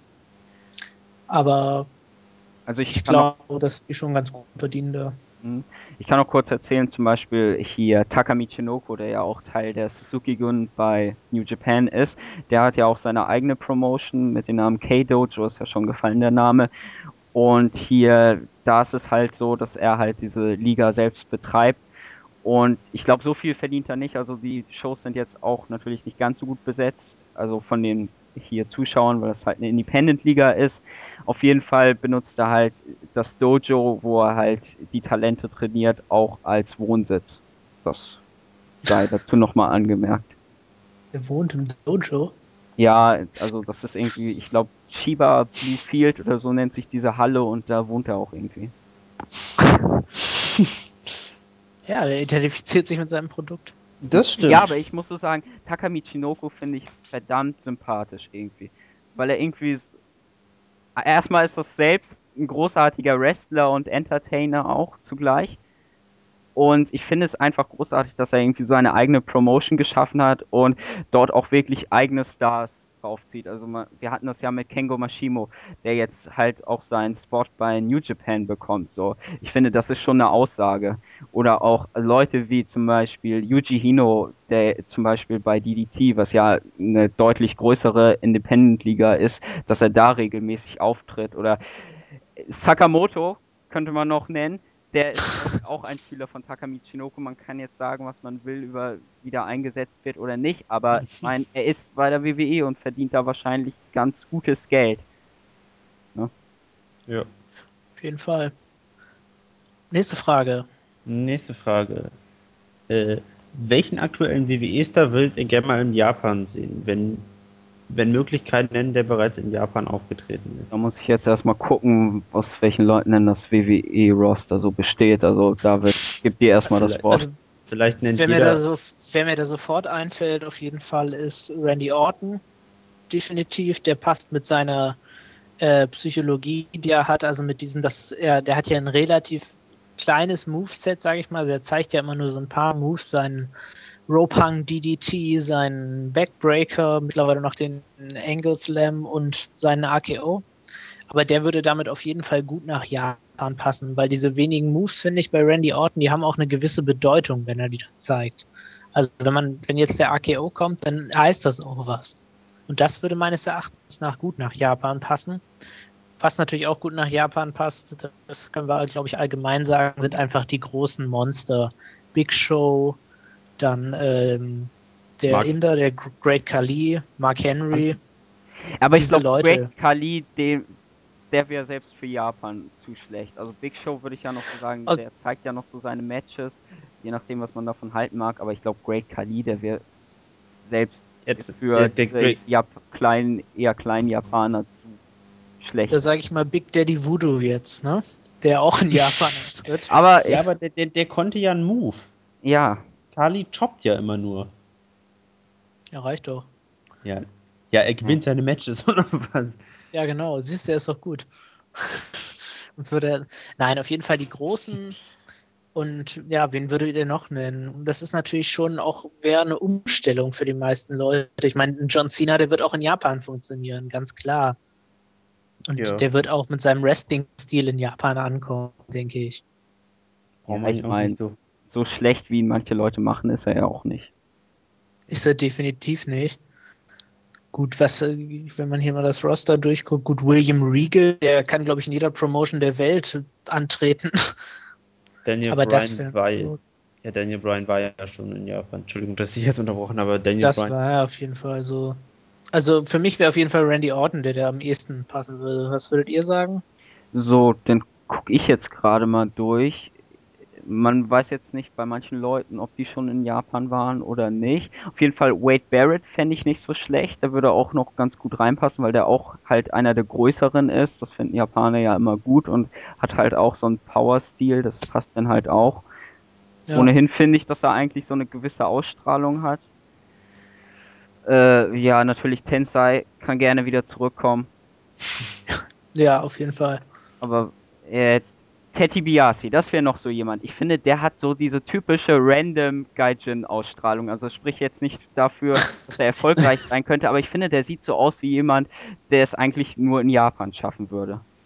Er war ja tatsächlich auch schon mal bei Noah, muss man dazu Ja, das sagen. hast du mir auch erzählt. So Mehr ich- oder weniger erfolgreich. Ja, ich denke, wenn er durch diese Familienkontakte nicht so ein bisschen an die WWE geknüpft wäre, dann wäre er wahrscheinlich auch schon in Japan. Ich kann jetzt auch gar nicht so viel dazu sagen, wie jetzt eigentlich sein, es um seine Matches so bestimmt ist. Ich habe mal ein bisschen was damals von ihm gesehen, aber ich kann dir jetzt nicht sagen, ob er gut oder schlecht ist. Es gibt bessere. Also ich weiß, in der WWE habe ich, glaube ich, bewusst nicht so viel von ihm gesehen. Ich glaube, er hatte mal ein Match gegen Daniel Bryan, was ganz gut war, aber was auch eigentlich nur das Average Bryan Danielson Match war. Deswegen das Tag Team damals mit Cody Rhodes war ganz gut. Legacy. Ja, ich Ja, wenn- mach dann nochmal weiter. Ja, ich gehe kurz mal meine Leute durch, dann darfst du gleich. Ja. Wir wollen das ja hier so in einer gewissen Reihenfolge haben. Ja, ich dachte, du wärst fertig. Ja, Ich auf würde jeden noch mal ganz schnell Ja. CM Punk in den Raum Ja, aber der war ja. werfen wollen. Naja, aber CM Punk war mal für ein paar Touren bei Zero One mit dabei, also ich weiß Ja, nicht, ob man den, aber der würde auf Punk jeden Fall passen. ist noch ein Thema. Ich finde, er ist nicht mehr so der ganz großartige Wrestler. Ich finde, seine Stärken liegen eigentlich eher im Schauspielerischen und deswegen ist Amerika besser für ihn geeignet. Das war aber immer so, finde ich, dass CM Punk eher der große Schauspieler als der richtig große Wrestler war. Ich meine, jetzt abgesehen von diesen Matches gegen Samoa Joe oder so. Ich fand, ich finde bei CM Punk, aber der würde vielleicht nicht unbedingt zu New Japan so gut passen, aber zu einer kleineren Liga, wo seine Publikumsinteraktion mehr rüberkommt, finde ich, könnte man ihn durchaus in Japan bringen. DDT oder so. Ja, das Ja. wäre natürlich großartig. Das- Gegen Danchko Dino. Ja, aber Fall. Punk hat ja nun auch, kann ja nun auch äh, so ins Comedy, Comedy-Stil gehen, wenn er will. Ja, sicherlich, ne? Also ich habe mal irgendwie so eine Met äh, so eine Szene gesehen, hier korrigiert mich, wenn ich da falsch liege, irgendwie CM Punk gegen Delirious oder so, auf jeden Fall mit irgendeiner Maske, die Ja. CM Punk irgendwie einen Ringrichter oder so aufgesetzt hat und der, der Delirious hat dann den Ringrichter attackiert, das war großartig. Das Und CM Punk, 60 Minuten CM Punk hat sich dann zu den Zuschauern gesetzt, so ganz gemütlich und so hat erstmal abgewartet, was passiert, das war großartig. Also das kann er sicherlich auch, ne? Also ich denke, CM Punk ist auch so jemand, der sich ja nicht ganz so ernst nimmt. Ne? Ja. Aber ich finde, es gibt, wenn man das durchguckt, wirklich definitiv viele WWE-Worker, die gut in Japan angenommen werden würden. Also einen Also möchte ich jetzt ganz besonders noch nennen, wo ich das gerade sehe, Jack Swagger. Der Ja, wird ja in der definitiv. WWE total verhunzt und ich finde, dass er eigentlich einen total interessanten und tollen Stil hat. Irgendwie so dieses, ja, nicht ganz so megamäßig Powerhouse, aber so diese ganzen Kraftaktionen und tollen Griffe, die man so, sag ich mal, wenn man an Wrestling denkt, gleich im Kopf hat. So, das beherrscht er halt alles. Ja, ist auch noch ziemlich groß, so, das ist in Japan natürlich immer gut, wenn man das erbringen kann. Und ich denke, wenn er in Japan wäre, wäre er vermutlich auch ein Star. Definitiv. wäre nicht der Depp vom Dienst, wie es so schön heißt, ne? So, und Ja. ich glaube, jetzt gibt's noch zwei Leute, die ich nennen würde. Zwar einmal Cody Rhodes, den fand ich ohnehin immer großartig. Ist sowieso klasse, ja. Ja. Mhm. Aber die WWE hat eigentlich ein saugutes Roster, die machen leider nur so wenig daraus. Antonio. Cesaro war ja schon sehr oft Ja gut. dort. Claudio und Hero, Mhm. die sowieso. Und dann hatte ich noch Dolph Ziggler. Der würde eigentlich, ich glaube, dafür wäre vielleicht ein bisschen zu groß, aber sonst würde er eigentlich vom Stil her gut zu Dragon Gate passen. Da würde ich ihn eigentlich ganz gerne in einem Match sehen. Vor allem, weil Weil ich er immer. Ja, das würde schon passen. All- Allerdings, Oversell, das ist natürlich immer so ein Begriff, inwiefern äh, gutes Selling denn aussieht. Weil zum Beispiel, das ist eine Sache, die ich bei Dragon Gate bei Ricochet immer sehe, der sellt jeden Move total krass, was natürlich irgendwie ein bisschen blöd ist, wenn irgendwelche Leute, die vielleicht ein Lariat nicht als besondere Aktion haben, irgendwie zeigen und er den so sellt, als wäre es irgendwie der Finish. So, das, Immer erstmal einen Flip-Bump nehmen. ja, das ist natürlich, das ist übrigens eine Sache, die Bibi Hulk immer total cool macht. Das wäre ja so ein, ja, so ein, so ein Shooting Star Press mit einer 180 Grad Drehung immer als Lariat Cell benutzt. Also gerade bei Shingo oder Susumu. Aber ich glaube, ich schweife ab, ich werfe jetzt schon wieder Ra einen Namen in den Raum. Aber jedenfalls Dolph Ziggler auf jeden Fall noch. Ich finde ja, dass Dolph Ziggler ja auch einen interessanten Modestil immer hat, irgendwie so mit seinen T-Shirts. Ich glaube, der hatte mal so eine Weste mit so einem Federkranz am Nacken. Das fand ich extrem gut. Das würde ihn auch wieder hier gut hier bei Dragon Gate integrieren, weil hier damals auch Naruki Doi immer so eine Weste mit so einem Federkranz getragen hat. Aber egal, ich bin schon wieder hier in meinem Dragon Gate Fan-Modus. Deiner Aber- eigenen Welt. Ja, auf jeden Fall hier, ja, Luca. Ich habe dich ja unterbrochen, eigentlich. Also, wen ich mir, wer mir spontan als erstes eingefallen wäre, wäre Seamus. Weil er einfach einmal einen sehr, einen sehr auffälligen Look hat. Ich meine, der ist ja bleich. Ich meine, ist, am krassesten war das immer, wenn er äh, bei seinen Matches gegen John Morrison, der komplett sonnengebräunt da war und er stand da komplett weiß. Und der ist ja nun im Ring auch nicht, nicht sonderlich schlecht und ich glaube, der würde da auch gut hinpassen. Dann auf jeden Fall Brock Lesnar. Ja, er war in Japan, der war sogar Er wird, Champion. also zu New Japan wird er wohl nie wieder zurückkommen, ne? Nee, das glaube ich auch nicht. Das, nee, Nach den Aktionen, ne? mit denen hat er sich ja ziemlich zerstritten. Stimmt, der war 2006 Champion. Sogar IWGP Heavyweight Champion. Sollte Ja. seinen Titel verteidigen, ist aber einfach nicht gekommen. Äh, nach Japan geflogen hat, scheinbar nicht als geachtet oder so. Oder wollte seinen Titel nicht verlieren, ich weiß das nicht mehr so genau. Auf jeden Fall ist das ja eine Aktion, die sich eigentlich nicht leisten. Gerade in Japan nicht, ne? Dass er schon eine andere Bedeutung hat. Ich glaube, wir haben das ganz gut abgedeckt. Ich meine, viel mehr aktuelle WWE-Stars gibt es eigentlich auch nicht so. Also auf jeden Fall Leute, man muss einfach sagen, Leute, die es bei der WWE schaffen, die können es überall schaffen. Ganz ehrlich. Da kann man jetzt auch so oft die kritisieren, wie sie wollen. Das sind Leute, die treten jede Woche im Fernsehen auf und das sind immer noch Leute, die Hunderttausende von Pay-per-Views verkaufen und die können in jeder Promotion der Welt ein Star sein. Ja. Muss man Naja, sagen. ich meine, man hat hier ja schon einige Pfeifen immer drin, so wie hier, wo ich das hier gerade so sehe. Titus O'Neill oder. Ja, aber das sind ja keine Great. Stars, die haben es ja nicht geschafft.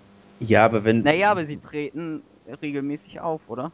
Naja, aber eben- wie lange? eben Ich meine jetzt auch mal wirklich über ein, zwei Jahre. Die treten noch öfter auf, hier irgendwie Primetime Players, oder? Ja, gut, die treten bei WWE Main Event, bei dieser, dieser Superstars-Ersatzshow im Opener fünf Minuten an. Ich Ja, glaube, ich meinte damit jetzt mehr die äh, Upper, also die Leute, die es alleine erstmal auch wirklich schaffen, die auch mal einen Titel halten oder mal in die Midcard zumindest hochrutschen. Ja, gut. Ich glaube, dass diese Leute einfach ein, das gewisse Etwas haben und bei der WWE sitzen dafür nun mal auch die besten Leute, die das erkennen. Das muss man ganz klar sagen. Und da kann man auch so viel schimpfen auf die WWE, wie man will. Die besten Leute haben sie. Hm. Ja, diskutabel. Ja, aber gut, gut, in, in Japan ist das was anderes. Vielleicht noch ein bisschen. Aber in, in, in Amerika definitiv auch. Da kann man auch sagen, Ring of Honor oder, oder PWG oder Chikara, was weiß ich. Das sind alles. Das kommt wrestlerisch und auch entertainment-technisch nicht an das ran, was sich bei WWE versammelt. Also das ist ja wirklich die Creme de la Creme von der Wrestler. Es ja, Und da es können jetzt auch alle sagen, ja, WWE mag oder glaubt nicht. Aber es ist einfach so. Nee, aber sind du die sprichst, jetzt, du sprichst jetzt ja auch nur vom Roster. Du sprichst jetzt ja nicht, wie die Shows jetzt momentan geführt werden. Ne? Nee, nee, davon rede ich nicht. Nee. Aber, Aber- ich finde auch nach wie vor, dass John Cena der beste, der verkauft sich am besten und deswegen steht er da auch zurecht. Und da können auch alle so viel sagen, wie sie wollen, dass ja, Cena sucks. Und dem, irgendwas wird er ja richtig machen. Ich glaube ja nicht, dass der dann nur über Vitamin B so lange umsteht. Ja, ich glaube, Aber darum soll es ja gar nicht gehen. wir hatten ja auch hier Chikara Star Jigsaw im Exklusivinterview, was das Fabi geführt hat. Und ich glaube, wenn ich mich re recht entsinne, schrieb Jigsaw ja auch hier unter sein, hier der Frage, wer ist dein Lieblingswrestler oder welcher Wrestler ist deiner Meinung das größte Talent und so. Und da schrieb er ja tatsächlich John Cena und meinte ja auch irgendwie, hier, wer sich so lange so weit oben im Business hält, der hat schon Respekt verdient. Ja, das hat schon irgendeinen Grund. Mhm. Ja, eine weitere Frage haben wir noch. Ne? Und dann Ja, sind wir auch am Ende angelangt. Das ist im Prinzip die Umkehrung der Frage. Da Yoshitatsu als Träger des asiatischen Markts gefloppt ist, welchen japanischen Wrestler könntet ihr euch gut in der WWE vorstellen? Ja, Muto, ne? So, David, da hattest du jetzt ja, glaube ich, irgendwas, was du sagen wolltest. Nee, ich wollte zum ersten Mal sagen, dass äh, Yoshitatsu, sobald er zu New Japan kommen wird, ein Star sein wird. Und ich vermute mal, dass das einfach irgendwann der Fall sein wird, dass Yoshitatsu sagt, okay, ich war jetzt hier lang genug in den USA und ich gehe wieder zurück zu New Japan, wo er ja war und auch schon auf aufstrebendem Ast war. Ja, Und ich glaube, dass er dann einfach ein Star wird. Und ich meine, natürlich meint er, dass er als Träger des japanischen Markts gefloppt ist. Ich weiß nicht, wie, inwieweit er da überhaupt für eingeplant war. Ich würde von seiner Einstellung her sagen, dass er da eigentlich nie so richtig für eingeplant war, sonst hätten sie ihm auch mal einen großen Push gegeben. Und ähm, ja, und an japanischen Wrestlern, die ähm, in der WWE Erfolg haben können, das ist eine Frage, finde ich, die ist ganz, ganz schwierig zu beantworten, weil eben man sieht, wie viele Ausländer oder ich sag mal, außer jetzt Mexikanern, haben das denn in der WWE mal wirklich geschafft? Ne? Davey Oder in den Boy USA. Smith, ne? Fällt mir jetzt so Ja. nur ein. Aber selbst der war ja, glaube ich, nie World Champion oder so, ne? Also den wirklichen, okay, jetzt Seamus vielleicht, dass der es mal langfristig, okay, der hat es langfristig geschafft, aber das ist auch noch immerhin die gleiche Sprache, ne? Da kommt immer die Sprachbarriere dazu. Ja, man ist weiß jetzt Japan ja nicht, bis, man weiß jetzt beispielsweise ja nicht, wie das sich mit hier Claudio Castagnoli entwickelt, ne? Ja, der spricht ja Englisch. Ja, aber ich meine, wäre ja auch interessant, weil ich meine, der spricht Ach ja so. auch Deutsch. Und das wäre ja auch interessant hier, wie das jetzt mit ihm so weiter verläuft. Also ich hörte jetzt nichts dagegen, dass jemand so an, von aus der Schweiz irgendwie auch an der Spitze steht. Also nee, ich, ich hätte da auch nichts gegen, aber es der ist, glaube könnte ich, auch gerade bei europäischen Touren ziehen. Ja, aber es ist eben so, dass, ein, dass viele der asiatischen Wrestler, die können auch kein Englisch, muss man sagen. Also zumindest nicht gut. Ich weiß, Kota Ibushi spricht zum Beispiel nicht besonders gut Englisch. Deswegen war nämlich bei seinen Touren in den USA immer Michael Nakazawa von DDT dabei, der nämlich immer gedolmetscht hat und der spricht zum Beispiel sehr gut Englisch. Und das müsste man dann eben lernen und dann könnte ich mir vorstellen, ich meine, gut, Tanahashi, der würde es sowieso schaffen, aber auch jemand wie Kota Ibushi könnte in den USA durchaus Erfolg haben. Also gerade bei der WWE, darum geht es jetzt ja. Mhm. Wo du das gerade sagtest mit hier dem Englisch, das ist eine witzige Sache und zwar hier war Shinsuke Nakamura nämlich auch mal beim CMLL eine Zeit lang und die Interviews hat er auf schlechten Englisch geführt. Er war in Mexiko und hat in Englisch gesprochen, das ist, was ja auch noch nicht mal seine Muttersprache ist und auch nicht besonders gut. Was ja dann auch wieder nochmal ja. selbst übersetzt werden musste, das fand ich extrem witzig, aber und daran sieht man, glaube ich, dass einfach die Sprachbarriere da in meinen Augen einfach zu hoch ist und das ist, als dass es da mal wirklich jemand schaffen könnte. Ganz ehrlich. Ja, und ich habe auch so das Gefühl, die WWE schert sich nicht sonderlich um Japan. Vielleicht haben die auch begriffen, ja, wir können in, im Jahr irgendwie mal eine Tour unternehmen und kriegen da vielleicht auch einige Leute in den Tokyo Dome, aber so langfristig schafft es die WWE vielleicht auch einfach nicht mit den hier japanischen Produkten mitzuhalten, also jedenfalls in Japan. Weil ich denke mir ja. mal so, äh, bei, zum Beispiel, wenn es jetzt um Mexiko geht, da versucht die WWE dauernd irgendwie die ganze hier Fangemeinde aus Mexiko zu bekommen. Ständig wird halt, weiß nicht, Sin Cara, ich muss so sagen, ich finde den persönlich gut, aber hier, der wird jetzt ja wieder gepusht. Alberto Del Rio äh, steht so seit geraumer Zeit ja recht weit oben, was ja auch irgendwie diskutabel ist, weil ich finde den jetzt als auch ja, teilweise Lucha Libre Fan, finde ich den jetzt auch nicht sonderlich gut. Aber. Ja, ich glaube, das äh, mit den Mexikanern liegt aber zum großen Teil nicht unbedingt daran, dass sie es in Mexiko schaffen werden. Das wird, glaube ich, immer ein bisschen vernachlässigt, sondern daran, dass es auch eine ganz große mexikanische Minderheit in den USA gibt. Ne? Mhm. An Einwanderern. Und ich glaube, dass deswegen auch einfach ein enormes äh, ja, Zuschauer-Fanpotenzial da liegt und dass sie deswegen da mehr drauf setzen, weil letztlich Japan, das ist für die WWE nicht so wahnsinnig interessant. Vor allen Dingen muss man ja einfach mal sehen, kann man ja mal ganz geografisch betrachten, ne? Ja, ja. Japan ja. liegt ja schon, da liegt ja schon Japan, der Pazifik dazwischen und so. Eben, und ja, da fährt, fährt man einmal oder springt man einmal über die Mauer und dann ist man in Mexiko so ungefähr. Ja gut. Ja gut, aber das hat glaube ich, das fängt ja mehr damit zusammen, wann die TV-Shows ausgestrahlt werden. Das ist ja eher unabhängig davon, ob. Also ich würde sagen, das liegt einfach daran, dass Japan nicht so ein interessanter Markt ist und mhm. deswegen. Ja, man muss ja dazu auch sagen, es gibt ja eigentlich auch kein wirkliches Produkt in Japan, was aus Japan oder was in Japan produziert wird, was der WWE so richtig gleicht. Also zum Beispiel gibt es ja so Ligen wie DDT oder damals Hustle. Das waren ja praktisch Parodien der WWE oder sind Parodien der WWE, die halt Sachen der WWE aufgreifen und halt parodieren, aber die nehmen sich halt im Gegensatz zu der WWE nicht ernst. Also die wollen schon ja. Comedy Wrestling zeigen. Und es gibt vielleicht noch von Tajiri, der ja auch damals bei der WWE war, wohl noch einer der erfolgreicheren Japaner der hat zum Beispiel auch seine eigene Promotion gegründet, erst Smash und jetzt Wrestling New Classic, die gehen halt eigentlich so diesen WWE-Weg, aber die sind halt eine Indie-Promotion. Ja. Also das ist halt da so, dass es sehr viel Entertainment gibt, sehr viele Videos hier, um irgendwas zu promoten und um Storylines aufzubauen und die Matches sind in der Regel auch eher kurz, also das ist halt eher so das, was jetzt der WWE gleicht, aber ich denke, sowas hat wahrscheinlich auch so langfristig keine richtig große Bedeutung in Japan. Ich weiß jetzt nicht, wie jetzt die Japaner halt selbst dazu stehen, aber.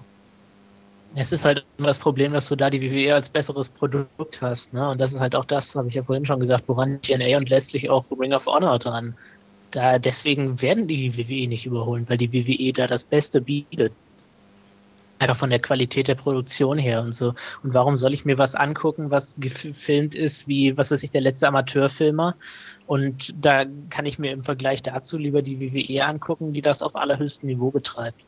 Und daran krankt das. Aber um nochmal auf die Frage zurückzukommen, mit dem, welchen japanischen Wrestler wir uns gut in der WWE vorstellen könnten, ich muss ganz ehrlich sagen, eigentlich keinen. Eigentlich Ich was? weiß nicht, wie ihr das seht. Eigentlich kann ich mir keinen vorstellen, der es in der WWE schaffen würde. Nee. Ja. Fragt sich halt, in welche Position diese Leute dann reinwachsen sollen. Zum Beispiel frage ich mich jetzt auch, was sie mit Sakamoto vorhaben. Also sie haben ja damals von K-Dojo sowohl Sakamoto als auch Taishi Takizawa, auch ein Schüler von Takamichi Noku, die haben sie ja beide geholt. Und Sakamoto hat dann ja, als sie Tensei dann geholt haben, seine Rolle bekommen und Takizawa hat man dann entlassen. Und ich weiß nicht, ob Sakamoto irgendwie auch irgendwann überhaupt mal richtig antreten soll. Wahrscheinlich, wenn auch nur bei Superstars oder NXT oder so. Aber ja, man, also so ein Japaner, ich weiß nicht, gab es überhaupt, ich glaube damals zu Ur-WWE-Zeiten in den 70ern, ich glaube, da ist Inoki dort aufgetreten oder so. Aber ich könnte mich jetzt, Ja. ich könnte mich jetzt sonst an keinen Japaner erinnern, der jetzt irgendwie mal auch nur in der Uppercard gestanden hätte Ja. bei der. WWE. Ich denke auch, dass deswegen einfach die Geschichte hat gezeigt, dass es das nicht ist, was äh, Erfolg hat in den USA und deswegen Nee, denke ich zum an die Japaner. auch. auch so Leute wie hier zum Beispiel von All Japan, Kenzo, der damals als Kenzo Suzuki aufgetreten ist. Das ist so ein Typ, der wahnsinnig, eigentlich wahnsinnig charismatisch und unterhaltsam ist, aber irgendwie hat er es auch nicht geschafft. Also der jetzt ja schon eher so das WWE-Publikum bedient. Also das ist halt jemand, der auch so vom rein wrestlerischen nicht so auf der hier Höhe ist, aber halt ein unglaublich unterhaltsamer Typ ist. Aber für den war da irgendwie auch kein Platz. Ja. Gut. Möchte noch einer von euch was sagen? Nee, aber du, oder? Nee, aber du. Ähm, ja, ich hoffe mal, wir haben jetzt die Fragen von KM sehr gut beantwortet. Ihr wart da etwas aktiver als ich. Ja, das waren Aber- schon sehr, sehr interessante Fragen, muss ich echt sagen. Ja, Also- auf jeden Fall sehr schöne und sehr gute Fragen. Auch die Aufforderung, weiterhin Fragen zu senden. Also, wie ihr vielleicht gehört habt, wir beantworten die gerne und reden da auch gerne etwas länger drüber. könnt auch gerne Vorschläge machen, wenn ihr irgendwie sagt, ich habe jetzt von einer Show gehört oder von einem Match gehört, irgendwo gelesen, das soll total toll gewesen sein. Schickt uns das alles, einfach Vorschläge machen. Nur so können wir auch wirklich dann ja unsere, unsere Themen auch an eure, eure Bedürfnisse anpassen, sag ich mal. Ja, dann soll es das für heute gewesen sein. Ja, Danke mich Könnt ihr erstmal. jemanden grüßen? nö. Vince Äh. Russo möchte ich gerne grüßen an dieser Stelle, Ja, was ich hiermit getan habe. Okay, nee, ich würde sagen, wir machen Schluss.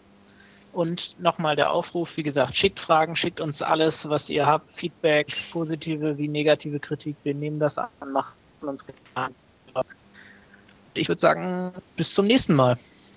Ja, ich möchte an dieser Stelle noch eben Barack Obama grüßen. Alles Gute.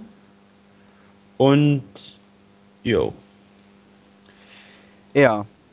Ich möchte mich dann auch verabschieden. Wie gesagt, ich hoffe, euch hat das echt gefallen. Also es ist jetzt ja ein Projekt, das wir jetzt ja erst seit kurzem in Betrieb haben und wir hoffen, dass wir damit auch so weiterverfahren können. Wie gesagt, schickt uns Vorschläge, Fragen, alles Mögliche. Wir nehmen das alles gerne an. Ja, dann bleibt nur zu sagen, WI Pro 2 wäre damit abgeschlossen.